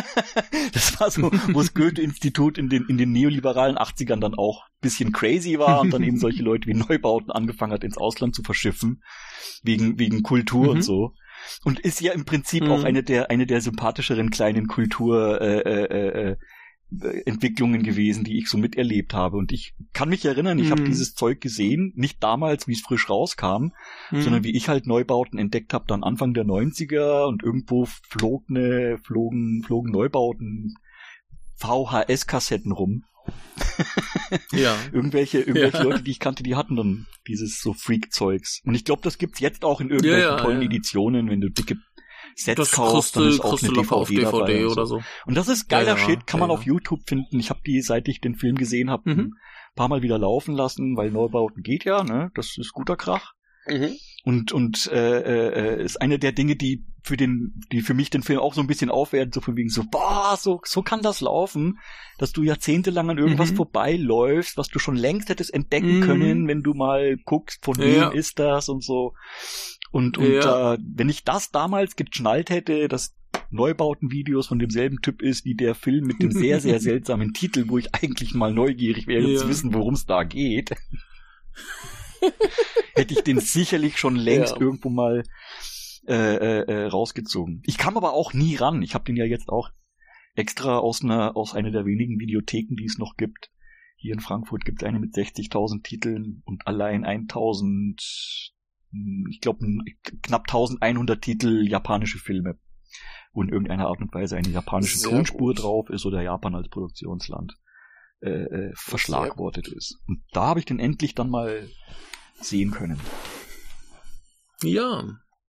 Ja, das mit der mit der äh, Familie hier ist ja auch tatsächlich ein bisschen äh, dramatisch, weil der Film wohl massive äh, Probleme hat wegen der Musikrechte.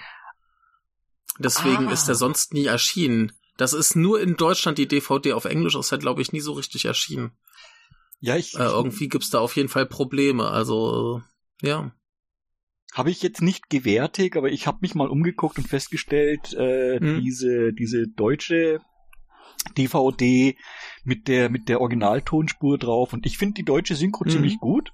Ich habe das, ich habe ich habe die nie gesehen. Ich habe das Gefühl, dass die sich ähm, nicht scheuen davor, die Feinheit, also zumindestens, zumindestens in irgendeiner Art und Weise fürs deutsche Publikum äh, äh, merklich zu machen, dass es im Japanischen mhm. sprachlich Möglichkeiten gibt, sich zu distanzieren, äh, mhm. äh, weil, weil daher Grammatik und Vokabular äh, zum Teil bestimmt wird durch die Art und Weise der sozialen Stellung zueinander. Dass also sowas, dass ja. also ganz, ganz feine Unterschiede sind, ob ich mit meinem äh, äh, vertrauten Professor in der Öffentlichkeit bubble oder bei dem privat zu Hause eingeladen bin oder weißt du, Deivel, dann ja. kann man da ganz andere Anredewendungen benutzen oder eben ein VPA begehen, indem man das nicht tut und so weiter und so fort. Und das wird in ja. der deutschen Synchro hier und da versucht, spürbar zu mhm. machen, wenn ganz, ganz komisch dann der Sohn eben zum Beispiel den, den Vater auf eine sehr, also so bürokratische, zugleich herablassend freundliche und extrem arrogant von oben herab ungeduldige Mhm. Weise fertig macht, so, ne? So, vielleicht Ja, sollte ich ja. ja. dann im Hundehaus schlafen. Es ist ja ihr Grundstück und Mhm. ihr Haus und ihr könnt damit machen, wie ihr Mhm. wollt. Jawohl, wenn ihr das sagt. Und äh, äh, äh, äh, es ist es ist ein bisschen befremdend, aber ich weiß, dass das im Japanischen sehr sehr viel flüssiger und feinteiliger ist diese Übergänge. Also Mhm. würde ich so Ah, ich meine meine, das- das Einschätzung von kannst- außen. Kann, aber das kannst du ja äh, im Deutschen auch durchaus so machen, wenn du jetzt als Sohn den Vater plötzlich mit ihr und sie und so weiter anredest, da hast du ja auch so zumindest diese Hierarchien klar, ne, dass, dass er das gerade ein bisschen äh, anders verwendet. Und ja, das ist natürlich auf Japanisch immer ein Riesenproblem, weil es da zum Beispiel gibt es, glaube ich, vier oder fünf Wörter für, Worte für geben. Dann ist immer die Frage, gibst du was zu deinem Vorgesetzten oder gibst du was zu jemandem nied äh, niedriger gestellten? Gießt du deine Pflanze? Äh, ja, gibt's verschiedene Worte für verschiedene äh, Hierarchieebenen und so weiter. Es ist ein Gräuel. Und ich musste ja vorhin, hatte ich dir schon erzählt, ähm, eine, eine Hotline anrufen, um mich zu beschweren, weil äh, diese Firma derbe Rassisten sind. Ähm, und ich musste dann auch immer den Damen am Telefon erklären, dass sie doch bitte die Höflichkeitssprache sein lassen sollen, weil ich es nicht verstehe. Mhm. Ne? Weil das zu, zu umständlich ist. Ja, du hast plötzlich für ganz einfache Worte super komplizierte Konstruktionen, die es äh, höflicher machen, aber eben auch schwerer zu verstehen. Ne? Weil natürlich Und telefonieren in einer Fremdsprache ist ja immer schlimm. Ne? ja, Und äh, dann musst du immer sagen, bitte einfaches, normales Japanisch. Ich habe halt, ich Keine habe halt das Gefühl, dass ein derartiges Wechseln von von jetzt Mhm. einfach ausgedrückt ähm, ähm, ähm, du zum sie, dass Mhm. ein derartiger Wechsel vom du zum sie gerade in einer innerfamiliären äh, äh, Situation Mhm. zwischen Vater und Sohn bei uns halt Ja. mh, also sehr, sehr anachronistisch wirken würde, jetzt auch in den 80er Jahren. Bei uns ist das was, äh, würde ich, würde ich noch in so Nachkriegsfilmen 50er bis 60er Jahre und so weiter mit reinnehmen. Und, und, und klassischere Mhm. Stoffe, so Thomas Mann Zeit und Fontane Zeit und sowas, das sind Mhm. so, das sind so diese, diese, diese Stoffe, wo das, wo das vorkommt, dass plötzlich dann von der Herr Vater gesprochen wird und so, ne? Wenn der Herr Vater Ja, darauf also ich besteht, meine, wenn dann, werde, dann wird der Sohn natürlich in München studieren und so, keine Ahnung. Ja, wenn, wenn du das jetzt in einem moderneren Kontext machen würdest, ist halt klar, das ist gerade Spott und Ton. Ja, ja.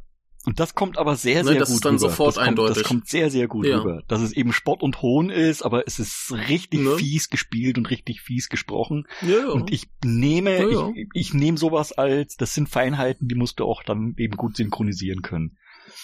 Die, die, Ja, auch, die Synchronsprecherin von der Mama zum dann- Beispiel ist ganz, also- ganz hervorragend darin. Äh, äh, Mhm. äh, diese, die ist, die ist die beste und lauteste Alarmruferin der Familie die also dann mit einem wunderbar rauen Frauenbariton äh, immer es brennt Sehr gut. Dann sehr panisch Ja. ist und so. Ach Gott, ich muss aufpassen, weil Ja. wie gesagt, im Prinzip kann der Podcast hier so lange gehen, bis die Speicherplatten voll sind Ja, oder ja. Leitung okay. zusammenbricht, weil ich fange nur wieder an, irgendeinen Monolog zu starten, wie großartig der Film ist und wie Details. Er ist aber auch großartig. Und wie gesagt, ohne diesen, diesen Regisseur oder zumindest sein Frühwerk, das Spätwerkwerk ist so ein bisschen strittiger, aber das ist äh, wahnsinnig relevant fürs japanische Kino, fürs modernere. Und äh, sollte man sich ganz unbedingt anschauen. Ganz großartiger Ja. Film. Wie diese anderen beiden, Crazy Thunder Road und äh, Burst City, sollte man auch unbedingt sehen. Äh, die sind auch so ein bisschen Mitbegründer des äh, japanischen Real-Cyberpunks, den ich ja immer nicht als Cyberpunk identifiziere, aber das ist eine andere Diskussion, ist auf jeden Fall geiles Zeug. Und ähm, insofern äh, unbedingt anschauen, ganz, ganz großartig. Ich, ich, ich komme gar nicht hinterher mit Notieren, aber ich kann dir dann nochmal nachhören. ja, ja. Es gibt noch einen anderen Film von ihm, äh, noch klein. Ich habe den immer noch nicht gesehen. Ich habe den schon tausend Jahre auf DVD. Ich habe ihn immer noch nicht gesehen. Der heißt äh, Electric Dragon 80.000 Volt. Ähm, das war noch mal so ein Versuch, so ein Punk-Ding zu machen. Äh, sehr schwarz-weiß, sehr abgefahren. Der war damals in einem Boxset, DVD-Boxset von äh, Third Window Films mit dem ersten Tetsuo zusammen und dementsprechend sollte der auch noch in Deutschland irgendwie äh, verfügbar sein oder irgendwie zu kriegen sein. Mhm. Das äh, sollte möglich sein. Ich, ich habe den schon 100 Jahre, ich habe ihn immer noch nicht gesehen, ich sollte es endlich mal tun. Und äh, ist bestimmt auch super. Aber das sind so die, die man äh, relativ problemlos äh, in Deutschland oder aus dem englischsprachigen Raum bekommt. Der Rest ist ein bisschen. Obwohl, nee, einen, einen gibt's sogar noch, der heißt äh, That's It. Auch ein relativ neuer von 2015, ein Tribut an die wundervolle äh, Punkband Bloodthirsty Butchers äh, mit viel Musik von denen. Und äh, nicht ganz so großartiger Film, aber immer noch äh, ziemlich gut, wie ich finde. Kann man ruhig machen. Die zwei neuesten von ihm sehe ich jetzt nämlich auch gerade. Da gibt es einen, der wird übersetzt mit bitterer Honig. Ja, den habe ich noch nicht gesehen. Der ist auch außerhalb Japans, glaube ich, nicht groß verfügbar. Denn, äh, sein allerneuesten. Hat ja einen vielversprechenden den, äh, Titel. Samurai, ja, Punk Samurai Slash Down ähm, hab ich gesehen vor gar nicht allzu langer Zeit. Ähm, der ist sehr merkwürdig. Der hat wohl eine ganz obskure, äh, katastrophale Produktionsgeschichte. Also es ging wohl so schlimm zu, dass man froh war, dass der Film überhaupt fertig wurde. Und ähm, er ist sehr, sehr, sehr merkwürdig. Also der schmeißt so ein bisschen dieses absurde Theaterding rein, bisschen äh, ganz obskure Comedy, dann eben ganz obskuren Samurai-Punk-Kram ähm, ein sehr, sehr merkwürdiger Film. Ich fand ihn gut, aber ich glaube, es ist auch so einer, den die meisten Leute eher nicht so mögen. Also, äh, aber äh, wenn, man, wenn man nicht, die Chance hat, ich würde ihn empfehlen. Einen Punk-Hintergrund oder so, ein bisschen Sozialisation hat, dann ist die Chance gering, meinst äh, ich, ich finde ihn ja gar nicht so sehr Punk. Ich, ich glaube, dass das Problem ist eher so dieses, äh, dass der sich auch sehr viel Zeit lässt mit Sachen und der Humor sehr, sehr krude ist. Also, äh, wenn du mit diesem Humor nicht klarkommst, dann bist du da bei diesem Film, glaube ich, komplett verloren. Und äh, der ist halt, der, der nimmt sich viel Zeit, der geht 130 Minuten. Also ein sehr, sehr eigenwilliges Ding, aber ich fand ihn ziemlich gut. Ja, ich habe schon, ich habe mich ja. schon vergewissert und also leider komme ich nicht an viele Sachen mhm. ran von dem Guten. Nee, aber wie gesagt, äh, das, das Frühwerk ist ähm, relativ okay verfügbar mittlerweile. Wirkt der äh, Crazy Thunder Road, der ist jetzt vor einem Monat oder zwei erst bei äh, Third Window Films erschienen. Kann man sich ganz problemlos aus England bestellen. Und ähm, alles danach ist ein bisschen schwieriger. Wirkt dieser Isn't Anyone Alive und That's It. Das sind so die beiden neuesten, die man in Deutschland kriegt. Der That's It ist als äh, Mediabook, als Blu-ray in Deutschland rausgekommen.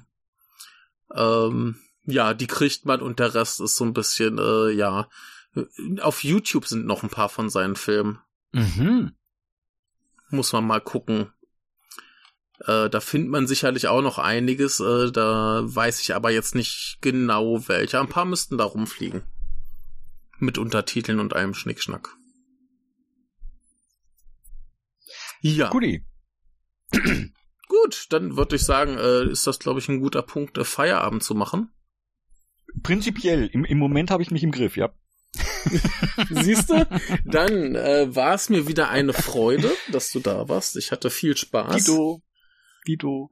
Und, äh, Und äh, äh ganz, ganz angenehm auch der, der, oh. der, der Übergang oder die, die der Aufnahmeprozess vom ersten und vom zweiten Podcast äh, äh ist, ist glaube ich, nicht hundertprozentig selbstverständlich zu sagen. Es pendelt sich schon ein und man, man pingpongt sich immer wieder ja, mal ein kleines ja. Stückchen hin und her, bis man den richtigen Termin findet und alles ist ohne Geschiss gelaufen und niemand hat ja. einstecken müssen und dann schon Nö, durchgezogen. Es ist okay also Mal, Japanuary Addendum, ne, also viel zu spät. Und kannst auch aufhören bis nächstes Jahr, ne? nee, die kommt jetzt demnächst dann auch raus. Relativ äh, zeitnah, wie man so schön sagt. Aber äh, ja, war schön. Hoffentlich kommst du bald mal wieder. Wir finden bestimmt noch schöne Dinge zum Sprechen. Ich werde ich werd mich äh, melden. Ich habe ich hab, äh, zum Beispiel, ich habe jetzt mir geleistet, endlich Samurai Champloo zu Hause zu haben. Als, als Blu-ray. Ich bin bereit für einen Samurai Champloo Podcast. das muss ich dann überhaupt zum ersten Mal sehen. Ich weiß, oder, dass es oder das so, gibt. Ich aber weiß, da, dass es ganz großartig da tue ich immer sein noch soll. ein bisschen quackeln im, Ah. im Discord-Forum Ja. und äh, äh, ich denke, da werden Ja, nämlich ja. mehrere Leute das Händchen heben und sagen, nö, das kenne ich, da rede ich auch drüber und so. Da will ich mich nicht vordrängeln, bin ich, aber ich, ich könnte jetzt auch ein bisschen was über Sam, Sam sagen, äh, bin ich halt ab Google. Ich, ich werde es ich werd's mir mal anschauen bei Gelegenheit, denn da habe ich auch schon länger Bock drauf. Oh. Gut, dann lass uns aber hier Feierabend machen. Äh, bis zum nächsten Mal. Schönen Sonntag, salü.